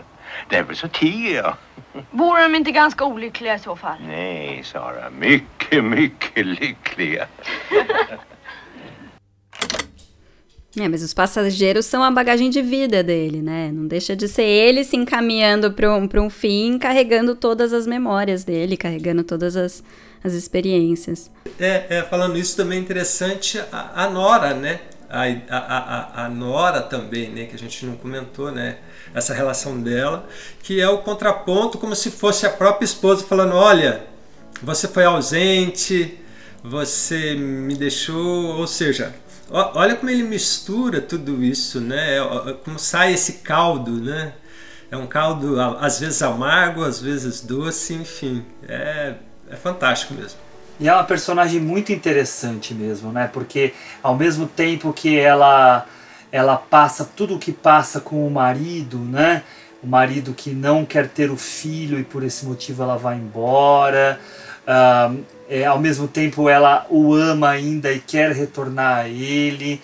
Uh, ela também uh, age de uma forma mais dura com aquele casal que pega carona com eles e que começa a brigar, a se estapear dentro do carro e ela expulsa eles por causa dos jovens que estão lá presentes, né? Então, no momento que é necessário uma imposição por parte dela, ela consegue se colocar, mas ao mesmo tempo ela também sofre um pouco essa um, esse domínio do marido que quer ter sobre ela, quer ter, né? E, e que ela até estava disposta a se sujeitar, mas quando ela volta, ele também quer recebê-la de volta. Né? Até aproveitando isso, uh, que legal ver o, o Gunnar Bjornstrand uh, nesses dois filmes. Né? Você vê ele como Jons no, no Sétimo Selo, e aí como o filho do, do, do Borg, né? esqueci o nome aqui do, do personagem, eu acho que é Evald se eu não me engano, mas uh, já todo né, é, rígido, engravatado, serião, né? É completamente distinto, né? E eu acho que é o ator que mais trabalhou com o Bergman, né? Se a gente for ver, ele é muito versátil, né? Tem uma é muito bom, né? Ele, ele é como é Ionis, eu acho que ele tá maravilhoso, nossa. É, só para cutucar de novo no Luz de Inverno, gente o pastor que ele faz é incrível. Uh, e falando rapidamente do Vitor Jostrom, né, que é o, o protagonista, né? Se vocês todos sabem, mas eu acho que é bom mencionar, que era o grande diretor sueco né, da primeira metade do século XX. Curiosamente, tem o filme mais famoso dele, o mais importante, não o único importante, porque realmente ele era o grande cineasta sueco, era o Carruagem Fantasma, que é uma reflexão também sobre a finitude sobre, da vida. Justamente. É, é. E é interessante você ter lembrado disso, porque assim, a história da indústria sueca ela, ela começa como uma indústria mesmo, né? Ela, ela, ela, passa ali um período no seu começo com uma ideia de indústria, fazer filmes popularzões que rendesse, que desse, que desse grana, enfim, eles até constroem uma indústria, né? A Svenk Film Industry. É, e aí passam por algum, algumas questões, enfim, de problemas. E, e o Bergman, quando eles trazem o Bergman para ela, para essa indústria, era justamente com a ideia de falar: olha, vamos trazer um cara novo, esse cara aí da, da, da do teatro é um cara né, diferentão, digamos assim. mas que pudesse alavancar a indústria de cinema sueca, né? E só que é, é, é eles começam a ter problemas com o Bergman, porque o Bergman não pensava da mesma forma, né, como eles gostariam que o Bergman agisse. Mas só comentei isso porque é, é interessante como a ideia dos filmes, no modo geral, ali, que antecedem o Bergman, falava muito sobre morte também, né? Não da forma mais profunda como o Bergman, mas como outros cineastas trabalhavam essas questões, né?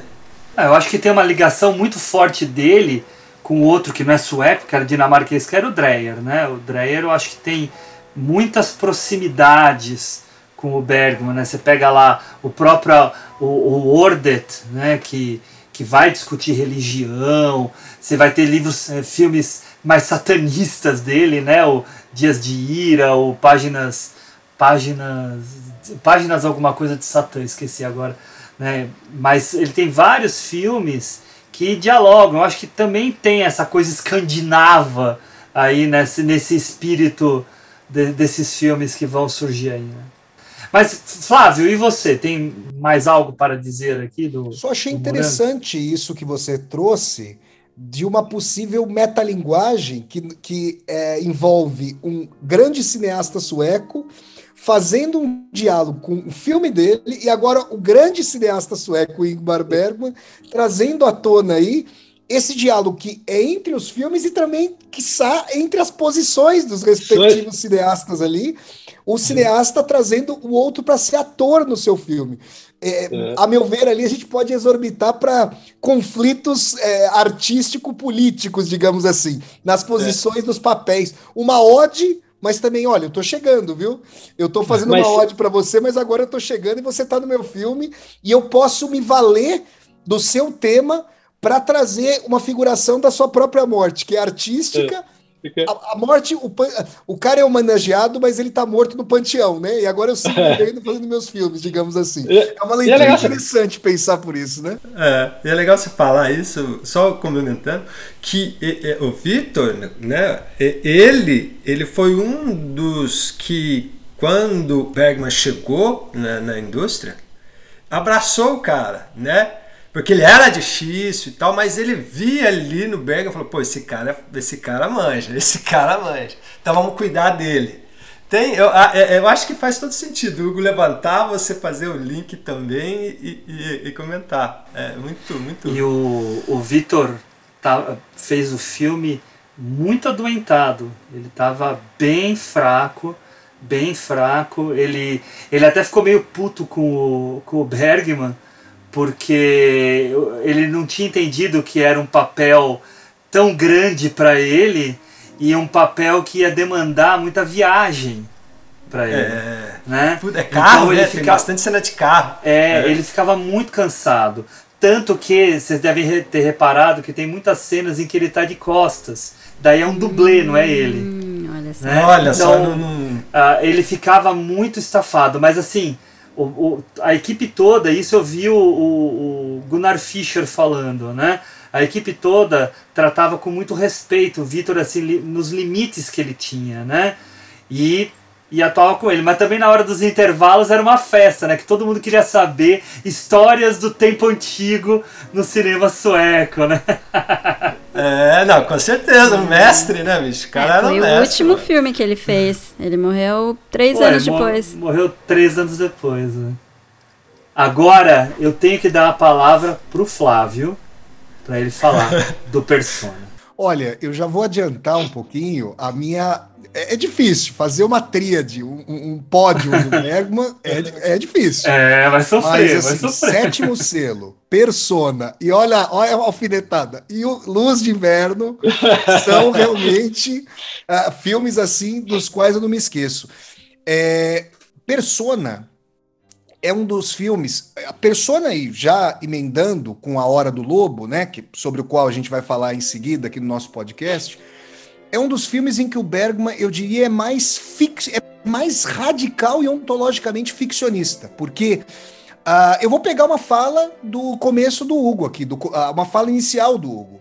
É, é interessante, Hugo, assim, como é, é, como alguém que é, como escritor e também como é, é crítico literário, é, a gente pega às vezes opiniões de autores sobre suas próprias obras e o interessante é jogar a nossa visão contra a visão dos próprios autores. Por quê? Porque Persona cria uma, uma teia tão polissêmica, tão plural de interpretações, que o Bergman necessariamente é um dos leitores dessa teia. É claro que ele tem chaves privilegiadas, é claro, ele, ele é o construtor, mas a polissemia, as possibilidades múltiplas de interpretação entre a alma e a Elizabeth Vögler ali são tão, são tão variadas são duas pessoas, é uma só. A, a, o conflito existe. Qual, qual, qual a dimensão? Até onde vai o limite? Até onde vai a realidade palpável e tangível? E, a, e até onde o sonho está é, tá posto? Essas questões são tão vinculadas que a gente precisa se lembrar do nome, do, do título do filme: Persona. Persona, né?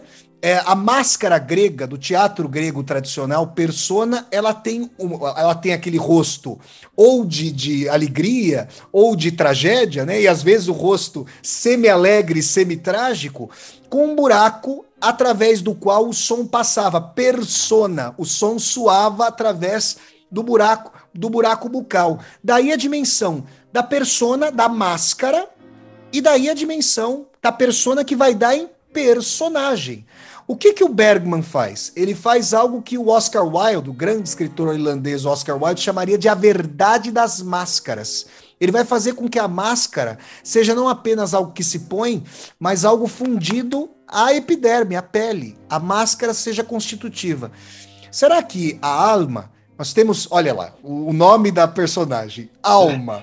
A então aí, mais uma vez, a gente também, tem uma né? dimensão a discussão da essência, a discussão da identidade. Aqui tem uma discussão identitária do conflito fundamental.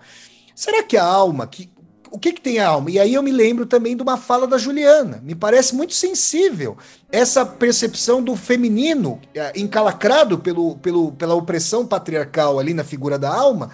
E a Elizabeth Fögler, a, a Juliana vai poder, eh, imagino, falar muito bem sobre isso. E a Elizabeth Fögler exteriorizando questões que a alma ali não poderia viver. Então a alma, a princípio, é uma, uma personagem ali bem regrada, que tá ali pro seu casamento, que traz aquela coisa que parece hoje da, da vamos dizer assim, de, de propaganda de autoajuda. Ah, eu quero viver a minha vida para contribuir pro, digamos, para contribuir aí pro todo. Então, tudo bem regradinho, né? Sim. E a gente não imagina que, ah, num determinado momento, numa confissão para si própria ou para Elizabeth Fögel, que é a Liv Ullmann ali, uma possível exteriorização da alma, que ela teria participado de uma cena. Você quer falar, Henrique? Não, não, não, não, não. Ah, não. desculpa. É, Não, que ela desculpa teria eu. participado de uma cena na praia com jovens ali.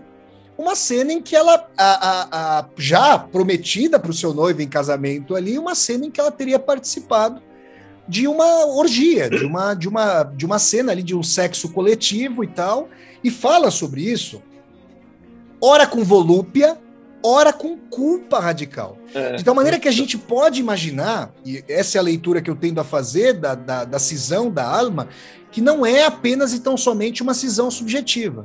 O Bergman foi muito feliz, a meu ver, em apreender uma cisão objetiva na configuração de uma mulher que, para aquela sociedade de muita opressão, não poderia viver a liberdade das suas pulsões se, é, a- a- não poder, a, a- à luz do dia. Teria que encalacrá-las em algum tipo de exteriorização. Então, essa cisão, a meu ver, essa persona, ela pressupõe ali um papel delimitado que a alma, a princípio, com a sua alma, quereria viver, mas que depois esse papel, quando uma psiquiatra do hospital ali, acho que religioso, uma irmandade, como há hospitais religiosos no Brasil, né? Em que ela trabalhava, a psiquiatra falou: olha, você vai para casa na praia e vai ficar por lá. E aí a gente não sabe, a Elizabeth Fögler aparece e é interessante pensar que o Bergman trabalhou também com as caracterizações, eu diria até da expressão facial das personagens, porque a alma, na sua maquiagem, na sua forma de se vestir, ela é mais recatada, mais, digamos, afeita aquele papel eh, de, de, de mulher ali oprimida pelo patriarcado. Ao passo que a exuberância da Liv Ullmann, da Elizabeth Fögler, ela salta ali como aquilo que a alma não pode viver, mas é aquela que recebe as confissões. E é importante dizer que a Elizabeth Fögler quase não fala absolutamente nada. Daí a dúvida que o Bergman suscita sobre se ela existe ou não existe. Essa dimensão fundamental. E aí, quando a gente chega né, a essa tensão no seu paroxismo, vem a cena mais, mais uma formidável para o hall de cenas ali do Ingmar Bergman, em que uma está ao lado da outra. É interessante, a Alma, salvo engano, tem o cabelo mais curto e a Elizabeth Fögler tem o cabelo mais longo. A Elizabeth Fögler é mais alta, tem um, um- um tom de cabelo arruivado, loiro É. mais escuro, e a Alma um loiro mais claro, né? O filme é em preto e branco, mas a gente Sim, percebe sim, isso. E aí os cabelos em face do espelho, ou seja, na duplicação, como se elas fossem du- duas personagens ao invés de uma, ou sendo uma na duplicação com a imagem do espelho, o cabelo de uma se entrelaça ao cabelo da outra, elas se abraçam ali. E, digamos, a mulher mais livre, aquela que gostaria de viver para além daquele patriarcado, para além daquelas convenções. E a alma reclusa no corpo, o corpo querendo liberdade e a alma reclusa no corpo se fundem numa personagem talvez una. Então eu vejo uma, eu vejo o Bergman aprofundando aqui, eu diria, não sei o que vocês acham, mas me parece que, em termos narrativos, ele foi mais ousado, narrativos, na trama, do que nos filmes anteriores, no Sétimo Selo e no, no Morango Silvestre. Que as reflexões filosóficas, a densidade existencial é profundíssima nos três filmes, inclusive no próximo Hora do Lobo. Mas narrativamente, me parece que aí a pluralidade vem à tona. Para terminar minha fala, eu me lembro de, uma, de um filme do também escandinavo, do dinamarquês, o Thomas Winterberg, a, a Caça, em Nossa, que, digamos, existe uma dualidade entre aqueles que vão ficar interpretando sobre se houve ali o crime hum, do qual o, o, professor lá, o, o, o é, professor primário é acusado, um crime horrível ali, e, ou sobre se há uma discussão a respeito do mal. Quando eu fiz uma resenha sobre a caça, eu vi uma, uma cisão muito grande. As pessoas que vão fazer uma discussão sobre a narrativa e aquelas pessoas que vão tentar buscar a cisão filosófica, a discussão mais filosófica. Me parece que o Bergman conseguiu brilhantemente, como também acontece com a caça do Thomas Winterberg, juntar esses pontos. Se você quiser buscar atenção filosófica, você precisa passar pela unicidade tá. ou pela dualidade da persona dessa personagem e vice-versa. Muito bom, muito bom. É, Ju, você. Boa. Pra mim, tem uma cena que eu acho que me marca bastante nesse filme, assim, pra, mostrar bastante a ideia dessa, dessa questão da, dos papéis sociais esperados pelas mulheres, né, que ele tá criticando ali na história, que é quando a alma tá na cama, acho que ainda tá no, no, no hospital ali, e, e ela acorda para passar um creme no rosto e começa a fazer um monólogo, né, falando: "Ah, eu vou me casar, e então eu vou ter filhos e eu vou ter que cuidar deles". E enfim, mas hoje, antes de casar, eu ainda tenho uma carreira e tudo mais e tal. E tá bom, eu tô feliz com isso, né? E aí volta a dormir. Det är konstigt. Man kan gå omkring nästan hur som helst. Ta sig för nästan vad som helst. Jag gifter mig med Karl-Henrik och vi får ett par barn som jag ska uppfostra. Allt det där är bestämt. Det finns inne i mig. Det är ingenting att grubbla över det. Det är en väldig trygghet. Så har jag ett arbete som jag tycker om och trivs med. Bra det med. Fast på ett annat sätt. Det är bra.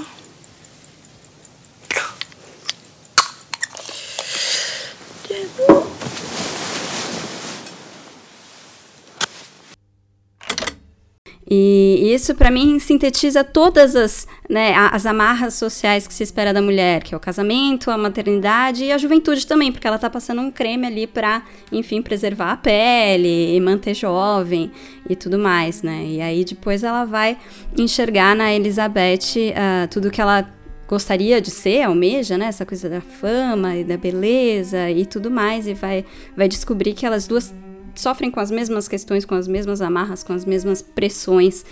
Né? Inclusive, ela teve uma opção por um aborto que a, a Elizabeth não teve. Então, elas vão ver as semelhanças muito mais do que as diferenças entre elas ao longo desse tempo, mesmo com o silêncio quase absoluto da Elizabeth, e mesmo que a gente possa interpretar as duas como versões de uma, enfim, acho que o embate entre as duas personagens é importante. E, e eu vejo como uma forma muito concreta de trabalhar o tema, pensando nisso que o Flávio falou, de como o Bergman consegue uh, trazer para a narrativa uh, o tema, né, as mensagens, então não está só no discurso, não está só na ideia, mas também está na forma do filme, a ideia da mulher silenciada, né? A gente tem uma personagem literalmente silenciada ali, é, que é por opção própria o silêncio, mas ao mesmo tempo ela está representando uma coisa, né? uma metáfora né, da, da mulher nessa sociedade, né? Como se o silêncio fosse a única possibilidade dela continuar existindo uh, sem mentir, né? Sem ser, é, sem levar uma vida falsa, né? Então, já que eu não posso ser eu mesma, eu não posso realmente falar o que eu penso, eu vou não falar nada, né? Então, então coloca isso.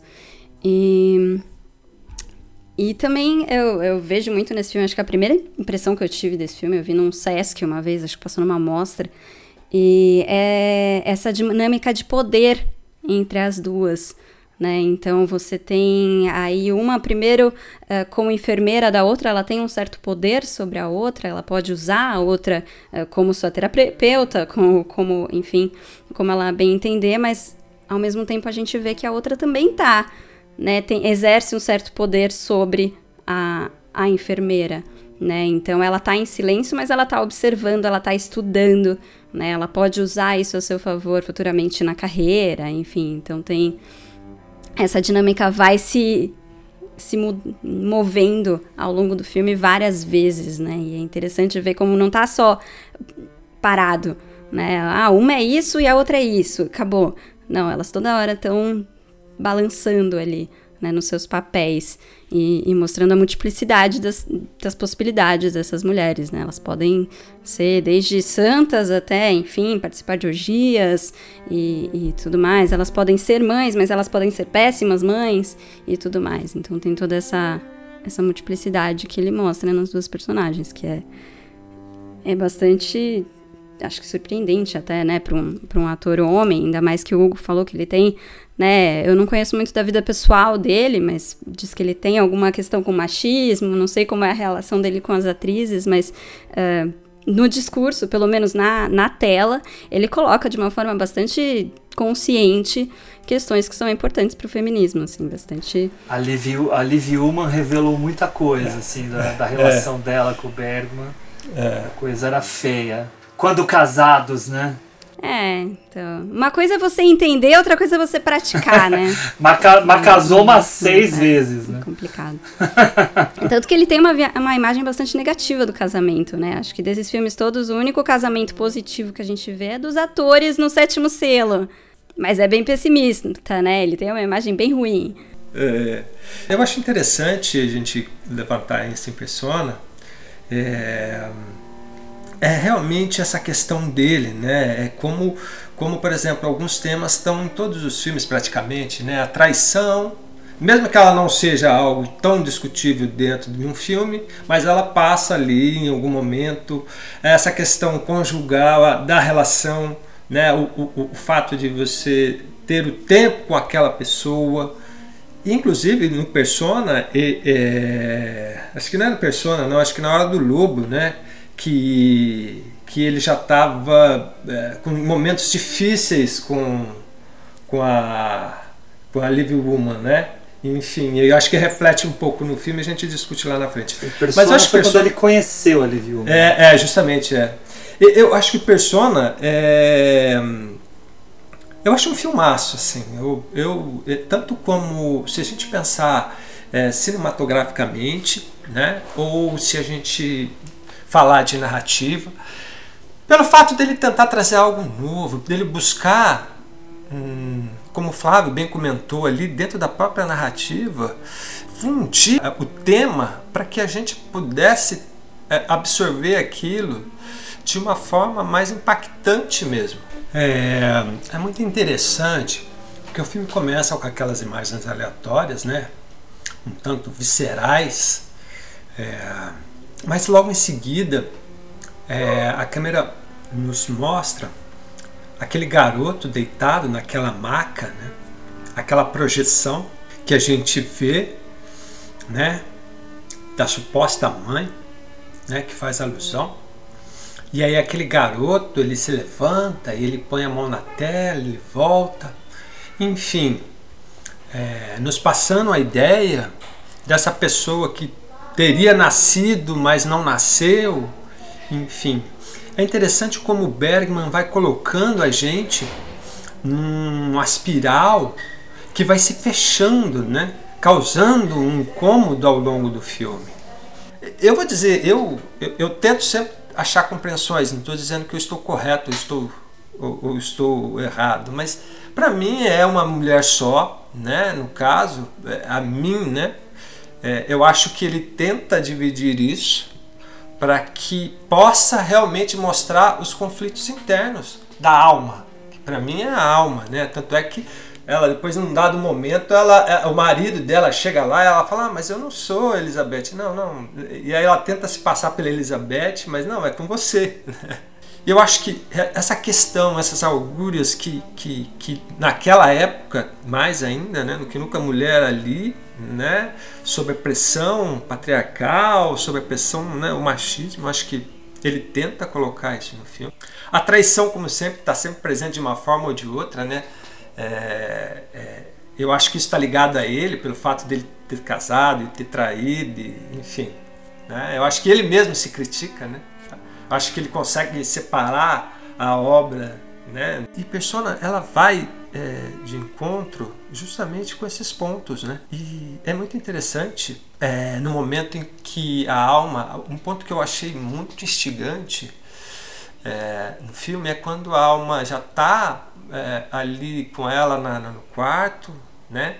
com a Elizabeth deitada, ela mais ao fundo, que ela começa a se abrir e ela começa a falar desse momento que Flávio comentou, que é ali, ela estava prometida para o noivo dela e ela estava com a amiga, e ela começa a narrar aquele momento sem mostrar, realmente só usando a imaginação.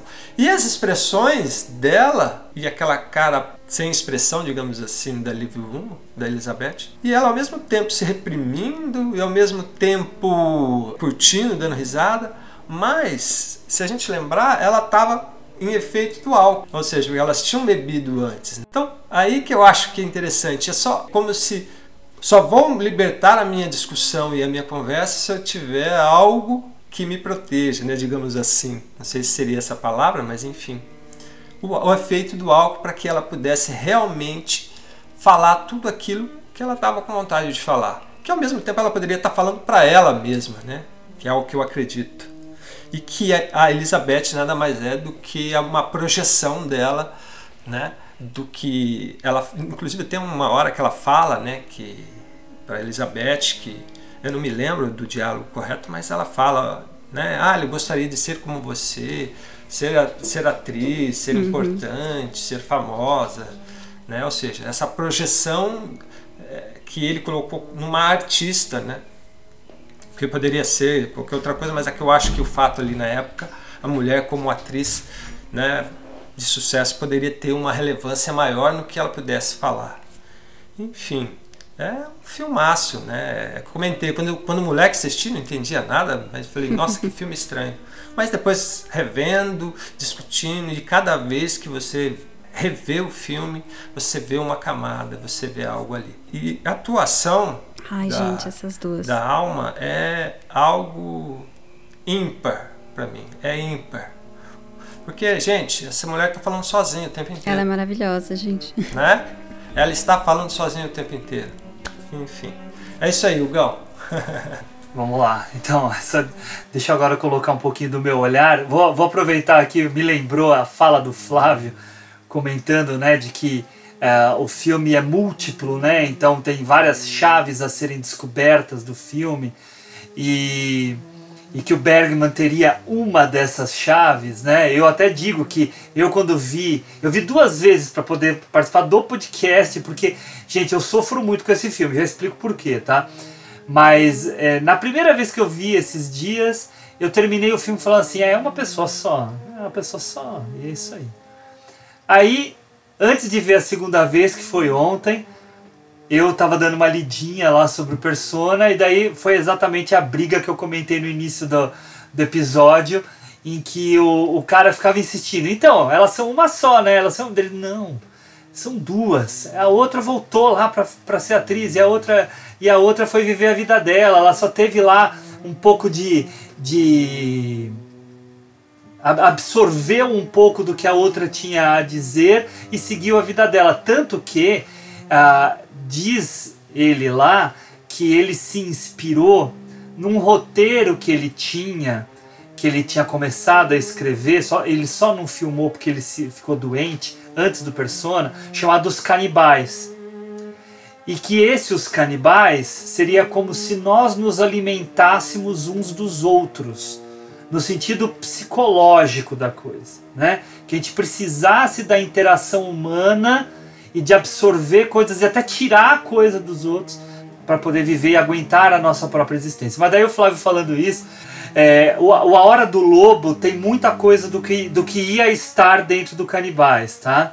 Ele pega muita coisa. O, o Flávio falando me fez lembrar de uma outra coisa bem rápida aqui uh, sobre o Manuel de Barros. O Manuel de Barros, no documentário, vira e fala assim: uh, Eu adoro receber aqui na minha casa as teses e dissertações que fazem a respeito do meu trabalho. Porque eu leio tudo e eu fico in achando incrível como tinha coisa nas coisas que eu fiz que eu não sabia. Mas eu acho, só adendo, eu costumo dizer, é, é, quando você escreve um livro, ou quando você faz um filme, ou quando você faz uma obra, você vai ter sua intencionalidade ali. Mas a partir do momento que você falou, toma público. Sim. Já era. Ela criou vida própria. É do mundo. A obra é do mundo, é tá viva. Né? Existe independente do artista. É. é. É o que o Flávio falou ali. Eu, eu super acho isso, né? Eu, eu, sempre falo o seguinte: a obra ela vai ter as interpretações. Claro, você vai ter o um mínimo ali de uma racionalidade para interpretar aquilo. Porém, o que vem além disso, aí meu, você não tem domínio sobre a sua obra, né? Você não vai ter. Porque você vai suscitar nas pessoas algo que você nunca imaginou. Bom, eu sofro muito com esse filme, gente. Eu sofro demais. Assim, eu não tenho o menor problema em dizer que muitas vezes eu não entendo as coisas nesse filme. Porque a, a, os filmes do Bergman são filmes que você compreende bem e tal. E esse filme, cara, eu, eu não sei porque eu tenho uma dificuldade de acessar Sabe quando você assiste e fala assim, caraca, mas eu quero entender isso, mas eu não estou entendendo, né? E, e, e, eu luto contra isso. E tá melhorando, tá? Mas eu ainda não cheguei numa maturidade bastante para compreendê-lo. Claro que tem muita coisa que vocês estão falando que, claro, é perceptível. Mas eu não estou contente ainda não, tá? Uh, por exemplo, o começo do filme eu fico completamente bugado porque, assim, sim, a, a questão do menino eu entendo muito bem. Mas eu queria pegar aquele princípio do filme e destrinchar mesmo, plano a plano. Tá? É o plano do projetor, é a, luz, é, é, é, é a lâmina do projetor, é a, a, o prego na mão, é a cabra sendo destripada, uh, é, o, é a aranha, é, tem um monte de coisa, tem aquelas imagens de arquivo, né? Do, do, do monge que se bota fogo, da, da, de violência. É, assim, para mim, assistindo o filme, fica me parecendo que são coisas que é, trabalham dentro da cabeça da alma, tá? E que de alguma forma poderiam estar relacionadas ao que dispara essa cisão dela com a Elizabeth Vogler. Não sei, mas nem vou me arriscar aqui a ficar interpretando, mas eu, eu estou ensaiando esse entendimento ainda na minha cabeça. E isso talvez seja a riqueza desse filme. Como o Henrique disse lá atrás, né, é aquele tipo de. São filmes, né? Não, você não está nem falando desse, está falando de outro, né? Que a cada vez que você assiste, você descobre coisas novas, né? Você acaba descobrindo uma camada que estava lá escondida, né? E olha só que interessante, até uh, uh, um trechinho lá do livro que eu estava dando uma olhada para me preparar aqui para nossa conversa. Olha o que o Bergman falou uh, a respeito do roteiro do Persona. Ele fala assim: Eu não escrevi um roteiro convencional. O que eu escrevi é, é somente uma melodia e da qual eu e minha equipe iríamos nos organizar para escrever a música durante a filmagem. Ou seja, né, ele dá um estalo de ideia e diferente dos filmes anteriores, ele quer ir descobrindo o que ele quer. Tanto que esse filme é o filme em que ele mais teve que refazer os planos. E não refazer no sentido de você fazer uma tomada atrás da outra. Não. Ele filmava num dia, assistia o Cupião, e ao assistir o Cupião falava assim: não, mas não é nada disso. Vamos fazer tudo de novo. E daí fazia tudo de novo. Por quê? Porque ele estava tentando entender, na medida que o processo corria, o que de fato ele queria. E aí, só para completar o que eu estou querendo dizer para vocês, uh, tem uma crítica que ele fez a um prefácio feito por um crítico do roteiro que ele publicou do próprio Persona, em que o cara fala que o, o Bergman usava os atores dele como Hitchcock, como gado, né? como meros elementos. E ele, ele simplesmente fala assim: esse cara que escreveu esse prefácio não sabe nada do que ele está falando. Porque para eu conseguir, aí entra até o que a Ju está elogiando a Bibi Anderson, né? Uh, para eu conseguir o que eu consegui com aquelas, com aquelas atrizes, eu precisei conversar muito com elas, refletir muito com elas, fazer muitos exercícios com elas, porque todos os olhares, posições, falas são precisos para chegar onde eu queria chegar. Tá? E aí, é, onde ele queria chegar está muito nessa reflexão que o Flávio trouxe, né? dessa, né, dessa cisão, dessa a, a cisão barra amalgame, amalgamento né, das duas. Né? Então, e, esse tipo de dualidade dentro do filme, em que é ou uma, ou uma coisa que separa ou uma coisa que junta, ou é, é, são duas partes de uma mesma pessoa, enfim, tudo isso estava no cálculo dele a respeito do que ele queria fazer. Isso torna esse filme muito complicado. Complicado positivamente, como obra artística que a gente precisa ir desvendando, né?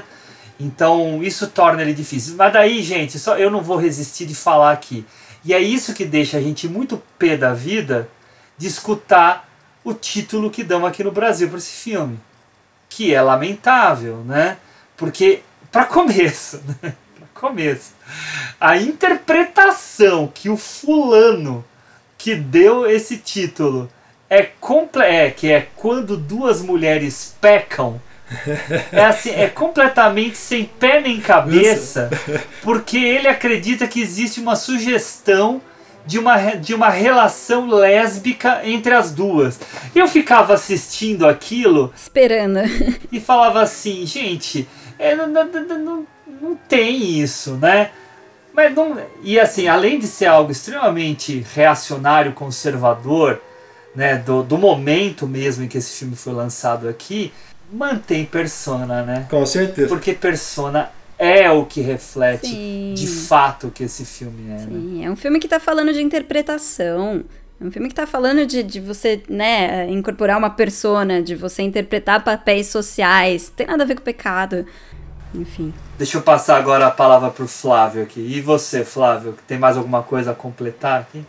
Essa questão que o Henricão levantou sobre a cena inicial é muito importante.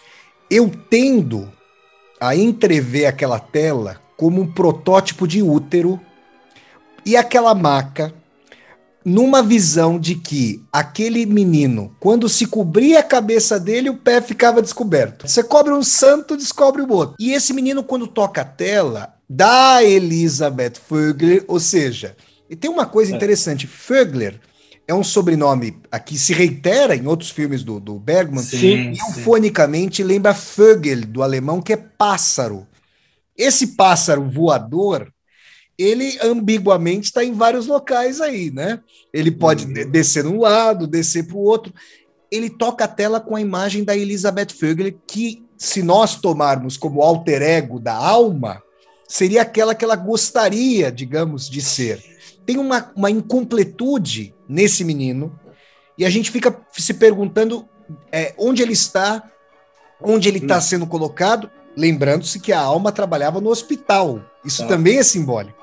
Ela trabalhava ali no hospital e, digamos, numa clínica pode ter sido realizado o aborto. E aí vem a questão que a Juliana é, levantou na fala dela, que é muito importante, dessa dimensão ali, de que ela. A- quando ela participa, segundo o que ela diz para Vögler, a alma dizendo, quando ela participa daquela orgia na praia, né? Ela vai para casa e faz amor com o, o, o- seu, o seu noivo. De tal maneira que existe como que uma tentativa, da culpa que ela sentia, eventualmente pela traição, por ter traído o noivo, uma tentativa de, digamos, sobrepor uma paternidade. Se ela ficasse grávida, ah, digamos, Seria é, dele. se oferecer, a gente fica pensando se aquela relação, aquela entrega dela para o noivo fora por culpa ou por uma dimensão. Nossa, numa relação verdadeiramente livre, eu me senti muito melhor, muito mais desejada. É. E como que eu, ah, me entregando agora pro, pro noivo, estou aqui pensando no outro rapaz. Então tem uma ambiguidade também ali colocada. É. De qualquer maneira, me parece que ah, esse subtítulo que o Hugo comentou, sobre o qual eh, vocês falaram, é, ele toma uma dimensão do pecado ah, unilateral.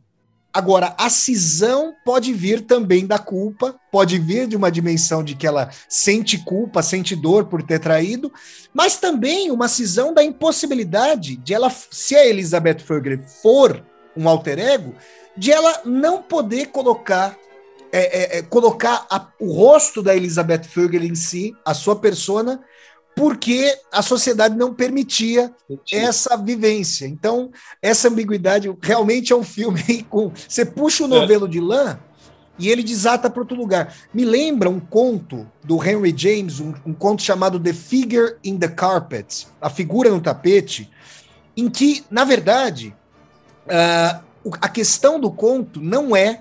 Me parece que o Bergman faz isso. Como o Oscar Wilde dizendo, quando os críticos discordam entre si, o artista concorda consigo mesmo.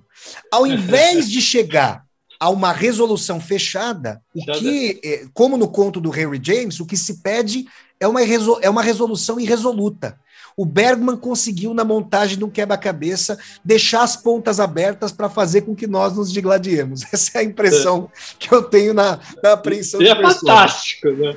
E é o que define, e é o que define as obras que ficam, né? A obra que causa constante discussão, né? Constante debate. E, e a Ju falou um negócio só rapidamente pra gente ir pro outro filme, que é verdade, né? Ah, os filmes dele são atemporais praticamente.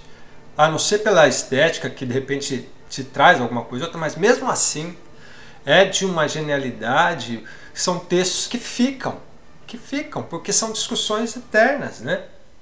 Da humanidade. Ao mesmo tempo que ele é sociológico, ele é antropológico e, e- e filosófico. Olha quanta coisa o cara trabalha. Gente, o cara é um gênio. Né? É só isso. Por isso que devia ser um mala. ai, ai, ai. Acho que é justamente essa ambiguidade que faz ele, ele envelhecer tão bem. É, é. né? Porque ele não fica engessado numa opinião, não fica engessado, né? Como ele pode ser interpretado de várias formas, ele se adapta ao tempo. Um camaleão. É, hoje a gente provavelmente interpreta muito diferente do que interpretavam na época. Pessoal, vamos lá, vamos partir para o último filme, porque já estamos com duas horas de programa. Agora, A Hora do Lobo, 1968. Hoje, agora, agora eu vou começar com Henrique. Enfim, eu votei nesse filme porque eu não tinha assistido ainda. Ele era um dos filmes que eu não tinha assistido. E eu falei, ah, vou votar porque me obriga aqui. Eu assisti ele três vezes, tá? Ah, no começo da semana, no meio da semana, e assisti ontem à noite. Dá-lhe pesadelo. Verdade, Hugão. E vou falar pra você. Eu não assisti todas as obras, óbvio, mas é, esse filme em específico pra mim é o que torna ele mais radical, né? Eu havia até conversado também com o Flávio um pouco rapidamente, né, no WhatsApp que ele comentou isso, né? E como esse filme pra mim é o mais radical dele esteticamente, né?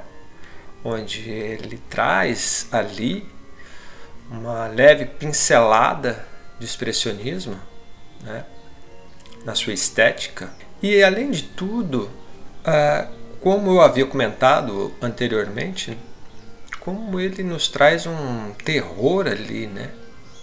Não terror no sentido do terror, de filmes de terror, né, que a gente está acostumado a ver, mas um terror psicológico, um terror estético que ele nos mostra, né? Mas como ele deixa tudo dentro, a fotografia, como ele traz uma lembrança expressionista. Então, ou seja, ele é muito rico em detalhes esteticamente, né?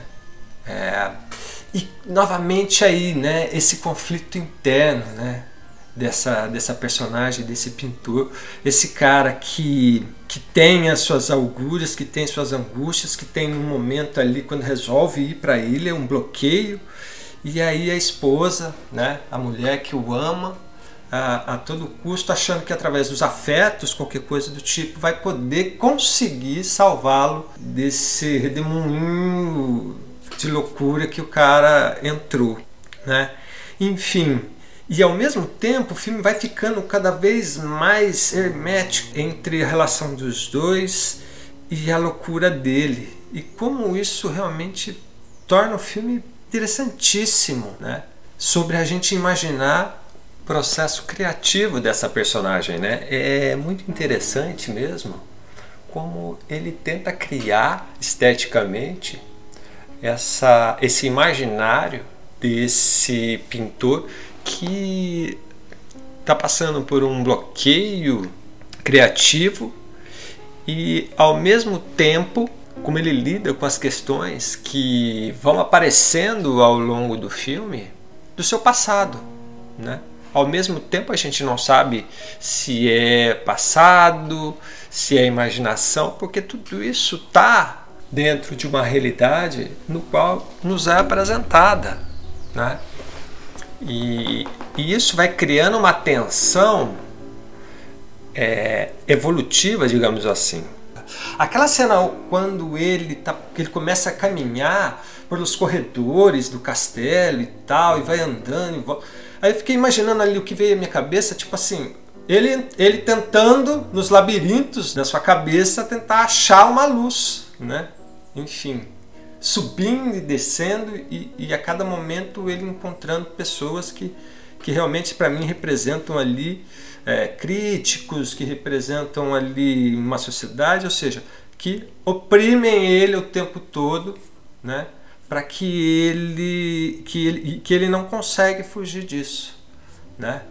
Enfim, é, a hora do lobo para mim foi uma experiência muito radical em relação ao que eu conheço do Bergman, acredito que esse filme seja hoje o mais radical dele, tanto na narrativa quanto na estética, com essas pinceladas, como eu disse, de expressionismo, seja no cenário, seja na fotografia, ou até na, na, na, no próprio elenco. Né? Mas é um filme que eu gostei bastante é, e que nos faz tentar entender um pouco novamente aí, né, a, a questão do artista, que também assolava muito a vida do Bergman, né? Beleza, Ricão. Deixa eu passar agora a palavra para o Flávio. Olha, é, eu corroboro muito aí do que o, do que o Henrique disse. Eu estava revendo, falei para o Henrique aí, trocando mensagens com ele aí pelo, pelo WhatsApp. E, nossa, é, é, realmente é uma piração, porque a gente tem a Hora do Lobo, que aquele momento, tem uma marcação ali na, na, na, tela do filme ali, com esse nome, A Hora do Lobo, em que se fala ali da, da morte e tudo mais, e, e é muito interessante a, a, se, a gente, se, se nós fizermos um fatiamento, digamos, do filme, daquilo que acontece antes da Hora do Lobo, da marcação da Hora do Lobo, e depois, a gente realmente traz uma dimensão de uma tomada de posição cinematográfica, e aí vocês podem, claro, como quem atua, como, pessoas que atuam aí dentro do âmbito do cinema, falar disso com mais é, peculiaridade e propriedade do que eu, mas me parece que são duas tomadas de posição completamente distintas em termos de narrativa e linguagem. E aí me veio uma coisa enquanto eu assisti ao filme. Na primeira parte, na primeira fatia, digamos assim, a gente tem um, um pintor, né, o, o Johann Borg ali, que uh, não se sente, é, é, digamos, envolto pela aura da sua arte, parece mais alienado. E tem o- a Liv Ullman ali, a sua, a sua companheira, é muito amorosa desde a primeira cena, né? Quando ele chega ali, a- quando ele volta, ele tá com a tela de baixo, o cavalete, tá com o pincel, voltando aí de, de uma incursão pelo campo, um local muito bonito ali, para fazer, fazer o seu trabalho, para pintar. Ele volta para casa, ela, ela o abraça, né? Muito ternamente, de forma muito carinhosa. E ele é muito frio, né? Ele, ele tem uma perspectiva muito é, fria, distante. Você, você tem muita comiseração. Você fala, nossa, que cara frio, que. ah, você fica com é. comiseração pela moça que gosta muito do rapaz e ele não dá pala para ela. E a gente vai percebendo que isso se relaciona tanto ao, a, digamos, ao relacionamento dele, como a relação que ele tem com a arte. E aí, uma dimensão interessante dessas várias. Esse filme ele parece aquela boneca russa matriúshka. Aliás, o Persona, essa boneca é boa pro Persona também.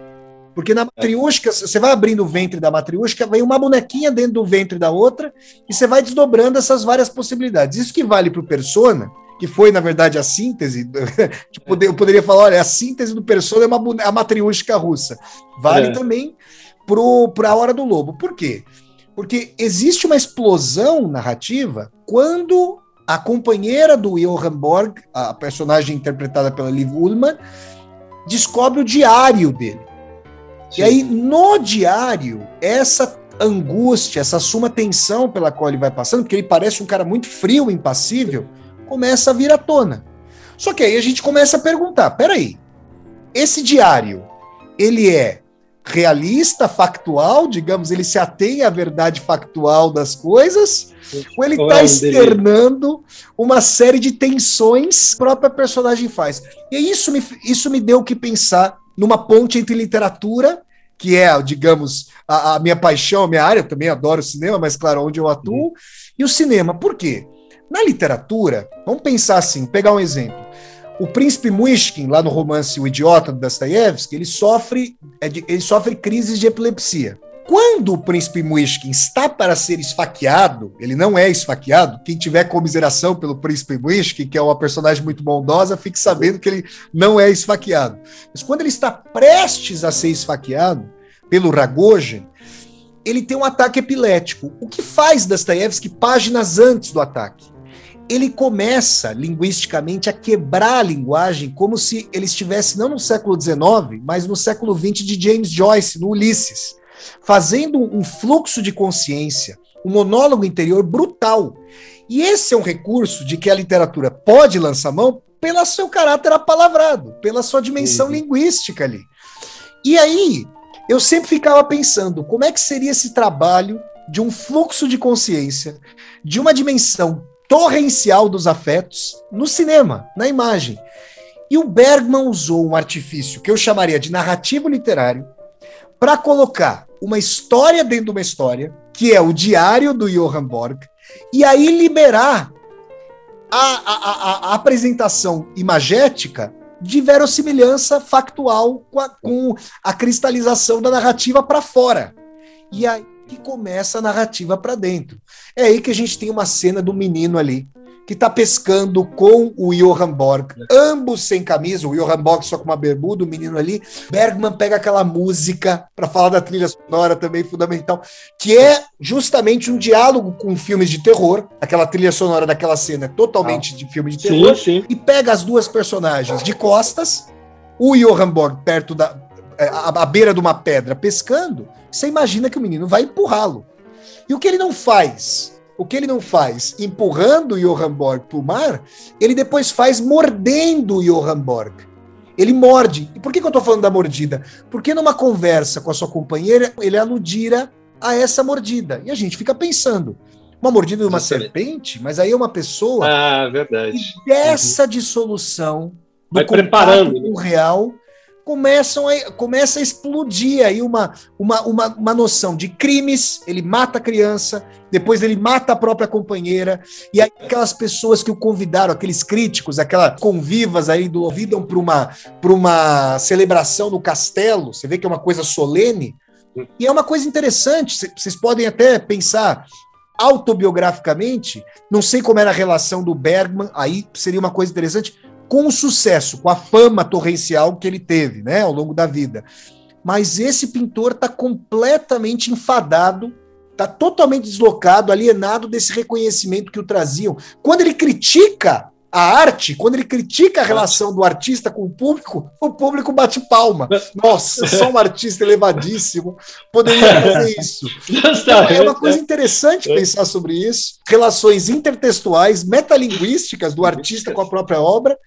E aí, uma tonalidade, uma vez uh, adentrado o filme no diário, uma tonalidade que já não precisa, digamos, respeitar a, verossimilhança, o, o, contato com uma narrativa mais factual, porque se mesclam ali camadas de afetos, de ódios, de alienação, e aí a gente vê que o exterior frio e regelado do Johann Borg guarda características rancorosas, infernais, violentas, tórridas, que o Bergman vai desvelando com diálogo de camadas, o Henrique muito bem colocou, do expressionismo. Eu me lembro, por exemplo, de algumas tomadas que me parecem com uma textura do gabinete do Dr. Caligari, de cenas completamente nonsense, ali, quebradas, de um surrealismo, de um expressionismo. Me parece um mergulho na natureza do fazer artístico, que nesse caso da Era do Lobo se contrapõe a, a, ao papel da arte no sétimo selo, pelo menos para o Iof, que era um papel salvífico. Aqui a arte assumiu, na sua cristalização, na coisificação, na sua ossificação como instituição, um repúdio ao fazer artístico mesmo, né? Alienou o próprio artista de si próprio e fez com que ele visitasse todos os seus porões.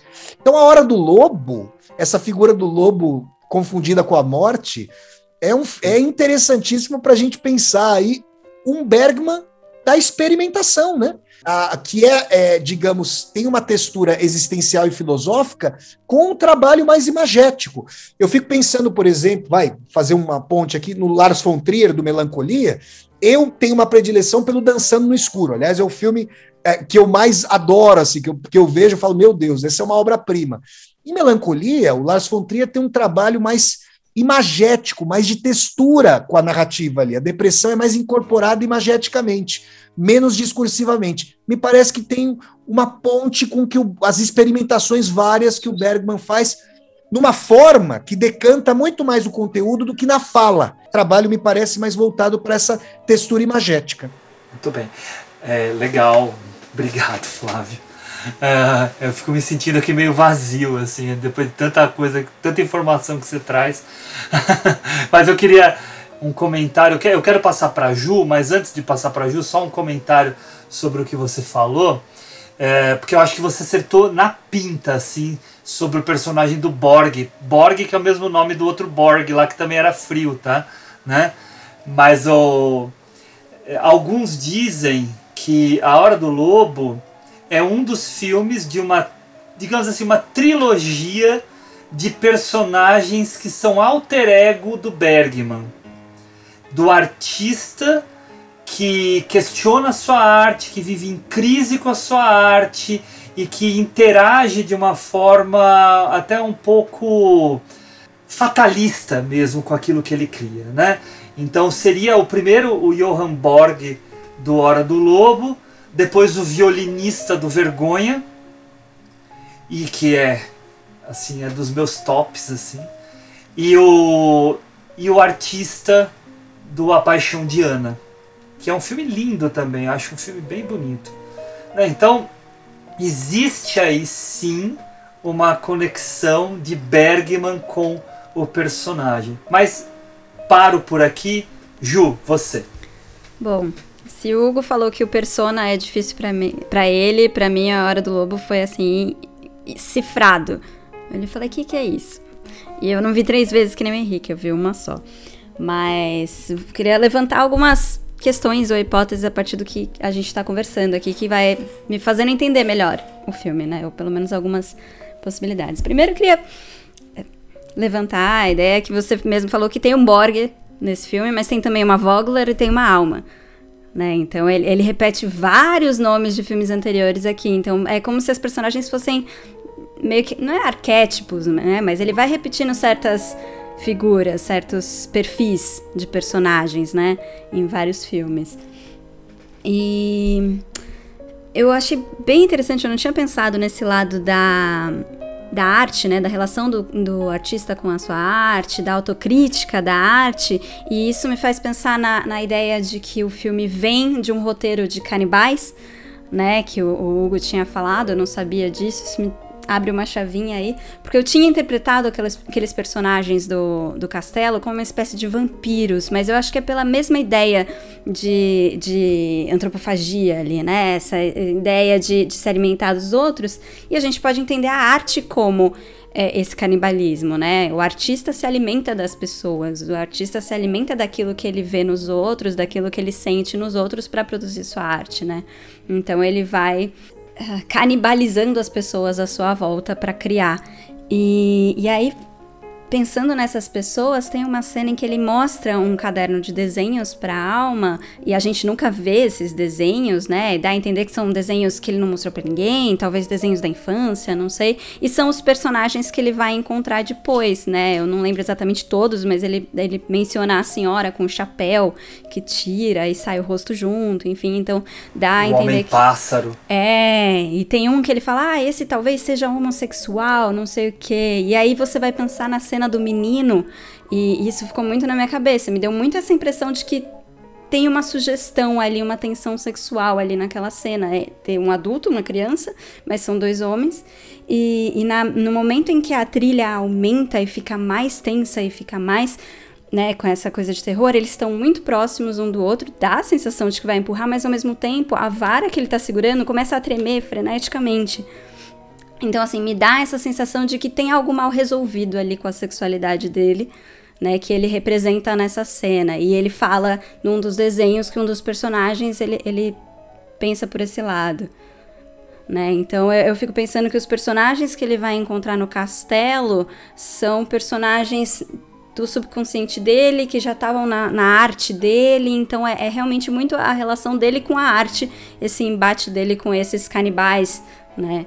Que na verdade a arte é, é, faz esse canibalismo. Enfim, tá tudo muito misturado ainda na minha cabeça, mas eu fui pincelando essas ideias, assim, nessa dessa conversa com vocês. É, eu, eu gostei muito do que o Flávio falou, o filme concretizar aquilo que estava, de uma certa forma, colocado no papel dentro do próprio filme, né?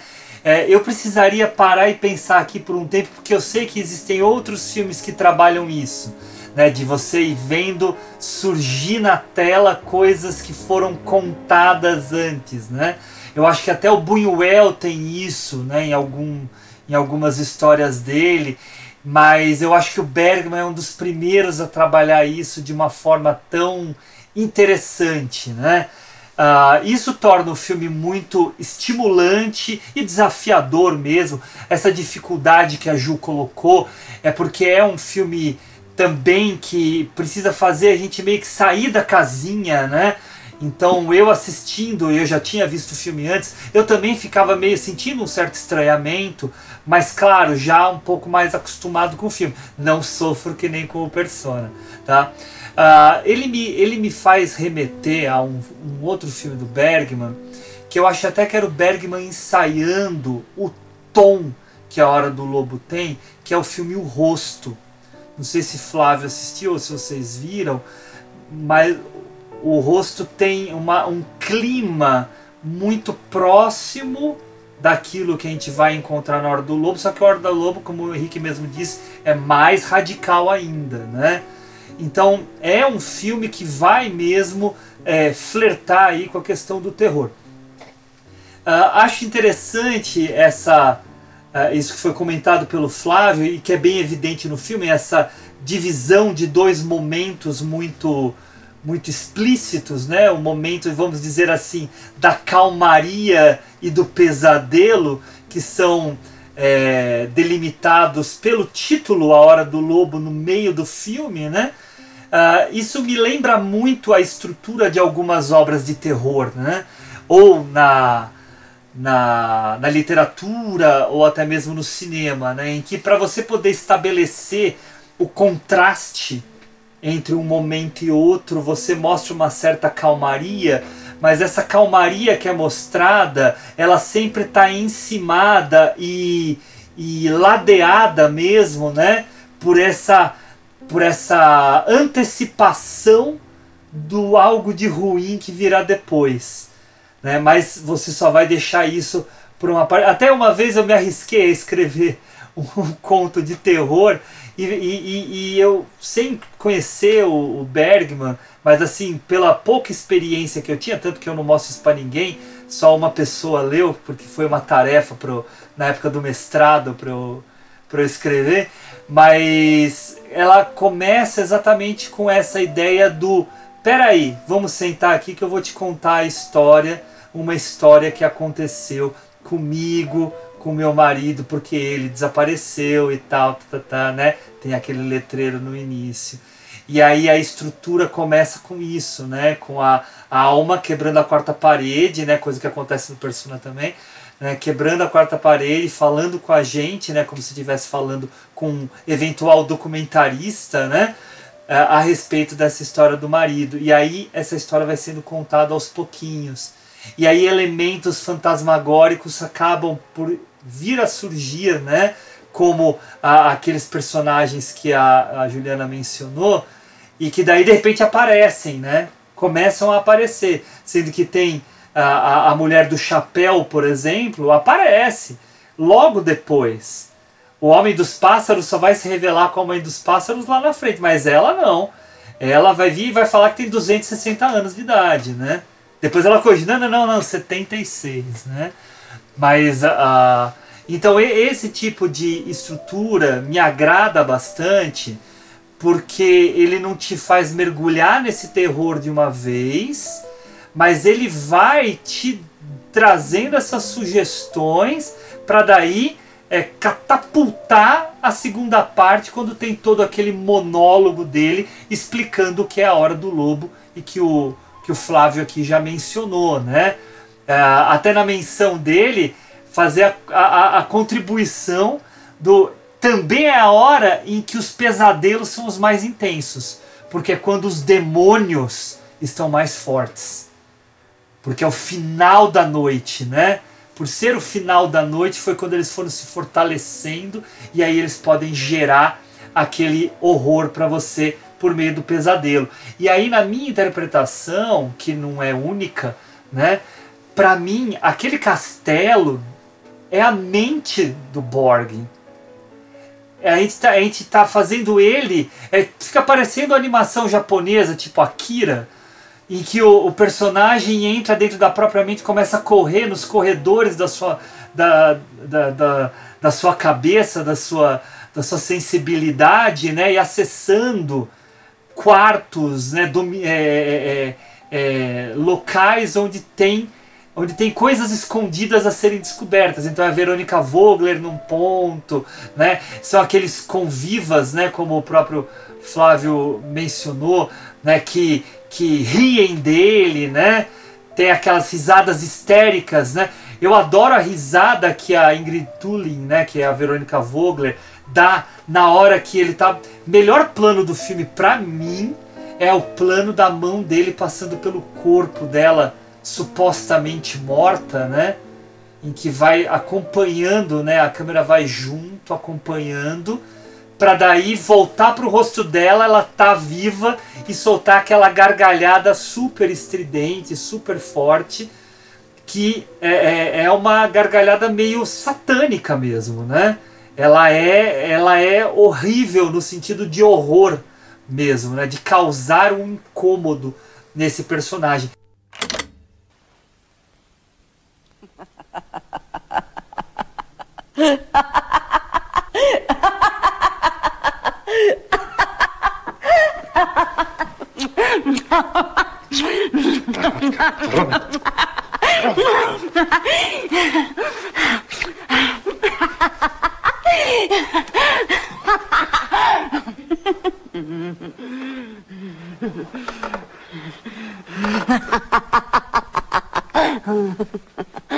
Nej,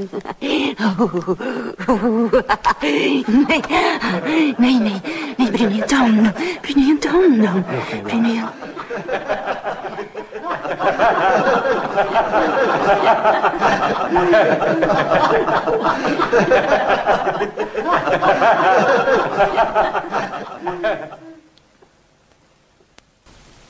Jag tackar er. För att gränsen äntligen överskriden. Spegeln är sönderslagen. Men vad speglar skärvorna?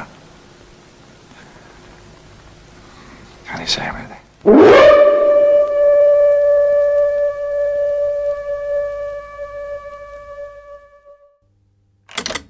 Por isso que pra mim esse castelo é a- são os horrores do personagem se concretizando, não apenas, mas apesar de eu concordar com o Flávio, não apenas a concretização do livro, mas também a concretização da mente, em que eh, acho que as duas coisas foram junto, né? Na verdade, o livro foi criado a partir da mente dele também. São as coisas que o perturbam, né?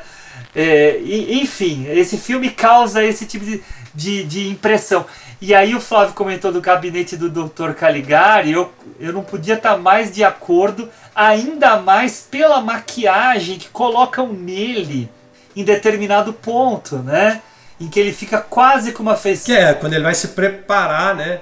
Quando ele vai se preparar para encontrar a, a, a, A Verônica. a Verônica, desculpa. Sim, sim. Não, e detalhe importante, eu tava até consultando enquanto a Ju tava falando. O personagem do rosto chama Vogler também. É. Né? Então, ele faz as conexões, entendeu? Elas estão aí jogadas pra gente ir captando, né? Mas Flávio, você queria falar? Não é, é, não, não era só que- colocar que a gente então percebe, né, nesses quatro filmes que existe uma ligação. O Bergman propositalmente faz os filmes serem é, é, polissêmicos em si mesmos e entre si. É um verdadeiro é. labirinto ali de interpretações que a gente vai, vai trazendo à tona aqui ao, ao percorrermos a obra dele. Não, incrível, incrível. Certo, é isso. Bom, para encerrar, agradecer aqui a presença do Flávio Ricardo Vassoler, que abrilhantou Maravilha, minha gente. o nosso episódio aqui. Então, como últimas palavras nesse episódio, porque a gente vai se ver no próximo, hein, Opa, hein Flávio? Ah, queria que você deixasse novamente o seu contato de como né, o pessoal pode ver coisas a seu respeito e que você se despeça de nós, por favor. Em primeiro lugar, quero dizer muito obrigado aqui ao meu querido amigo Henrique, a Juliana, o Hugo, pela simpatia, pela nossa troca de ideias, assim, muito bacana. Dizer que foi uma satisfação enorme par- participar aqui desse primeiro podcast. Será certamente é, uma grande satisfação participar do próximo. E uh, falar do Bergman é falar do, do- desse que para mim é o grande cineasta com que eu deparei aí ao longo desses meus quase 40 anos. Então foi muito bacana falar e tenho muita admiração por todos e cada um desses filmes sobre os quais a gente falou. Muito obrigado mais uma vez. Para o pessoal que tenha gostado aí das minhas contribuições, vocês podem encontrar ah, um, um centro nevrálgico do meu trabalho atualmente, que é o meu canal do YouTube, justamente, Flávio Ricardo Vassoler. Lá eu faço resenhas, já resenhei filmes do Bergman por lá, faço, ministro aulas ao vivo, às quintas-feiras à noite, faço resenhas de livros, também faço vídeos das viagens que eu venho fazendo aqui pela Europa inicialmente. Espero daqui a algum tempinho aí saindo. O Henrique tá nessa também, para sair o nosso passaporte italiano aí, que a gente possa singrar outros continentes aí também. Então eu quero agradecer e deixar o contato do meu canal do YouTube. Minhas redes sociais estão todas com o meu, com o meu nome, Flávio Ricardo Vassoler, Facebook, Instagram, Twitter, mas o meu centro nevrálgico é meu canal do YouTube. Vai ser um prazer contar com o pessoal aqui do Cinefilia lá no meu canal também. Muito obrigado, gente. Muito obrigado, Flávio. Foi um grande prazer para a gente também. É, queria então aproveitar aqui para me despedir também dos meus colegas, dizer tchau para Henrique Pires. É, meu amigo Hugo. Foi um prazer enorme estar com vocês aqui novamente. É, e queria agradecer imensamente ao meu amigo e irmão Flávio Ricardo Vassoler, que aceitou o convite e que estará também no futuro em muitos outros episódios. E dizer, como sempre eu digo, né? Ainda mais agora com o Flávio, como é bom compartilhar essa mesa com vocês, pois eu estou sempre aprendendo. É isso aí. Um beijão no coração de todos. Fui! Beleza, Ricão, valeu. E agradecer também a Juliana Varela. Eu que agradeço, agradeço a presença do Flávio também, trouxe muita bagagem para essa conversa, né? Ajudou a aprender muito sobre Bergman. Espero aprender ainda mais nos próximos. São quatro filmes que eu não vi, então vão ser, vai ser uma bela aula. É isso, obrigada Hugo, obrigada Henrique. É nóis. Isso aí. Antes de eu me despedir, lembrar a todos que o nosso próximo episódio vai ser sobre o filme Laranja Mecânica e que depois do do Laranja Mecânica será a segunda parte sobre o Bergman. Obrigado a todos. Meu nome é Hugo Harris. A edição desse programa é do Henrique Pires e tchau. Well, I think once I read that you have three rules that uh, you must be true to your own artistic conscience. You must make every film as if it were your last, mm. which I'm happy to say it hasn't been, and that you must must attract an audience. Mm. Have you felt that you've succeeded of, on those three at, uh, to satisfy yourself? Not, not always, but I know when uh, I, I, have understood later. Uh, I think about a year ago that all my pictures are dreams. Uh, not in uh, the meaning that I have dreamt them. No. But uh, in a way, I have I have written them and I have seen them before I have written them. Everything I have seen or heard. Or felt. Uh, inside, yes, felt. And that, of course, and then I have used reality. And I have um, uh, combined reality. So, uh, uh, exactly as the dreams um, um, combine. Mm-hmm. And um, every picture, every, every of my picture, pictures are, are dreams.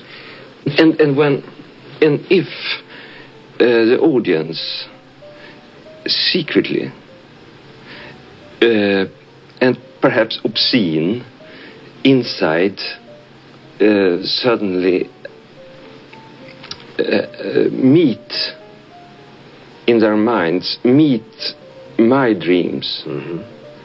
and feel that they are um, close to their dreams. I think it is the best. That's a communication. Yes, that's a communication, and that's the best communication of all in art. Yes, and like a dream, this is it's it's so interesting. Like a dream, you don't have to understand it. No.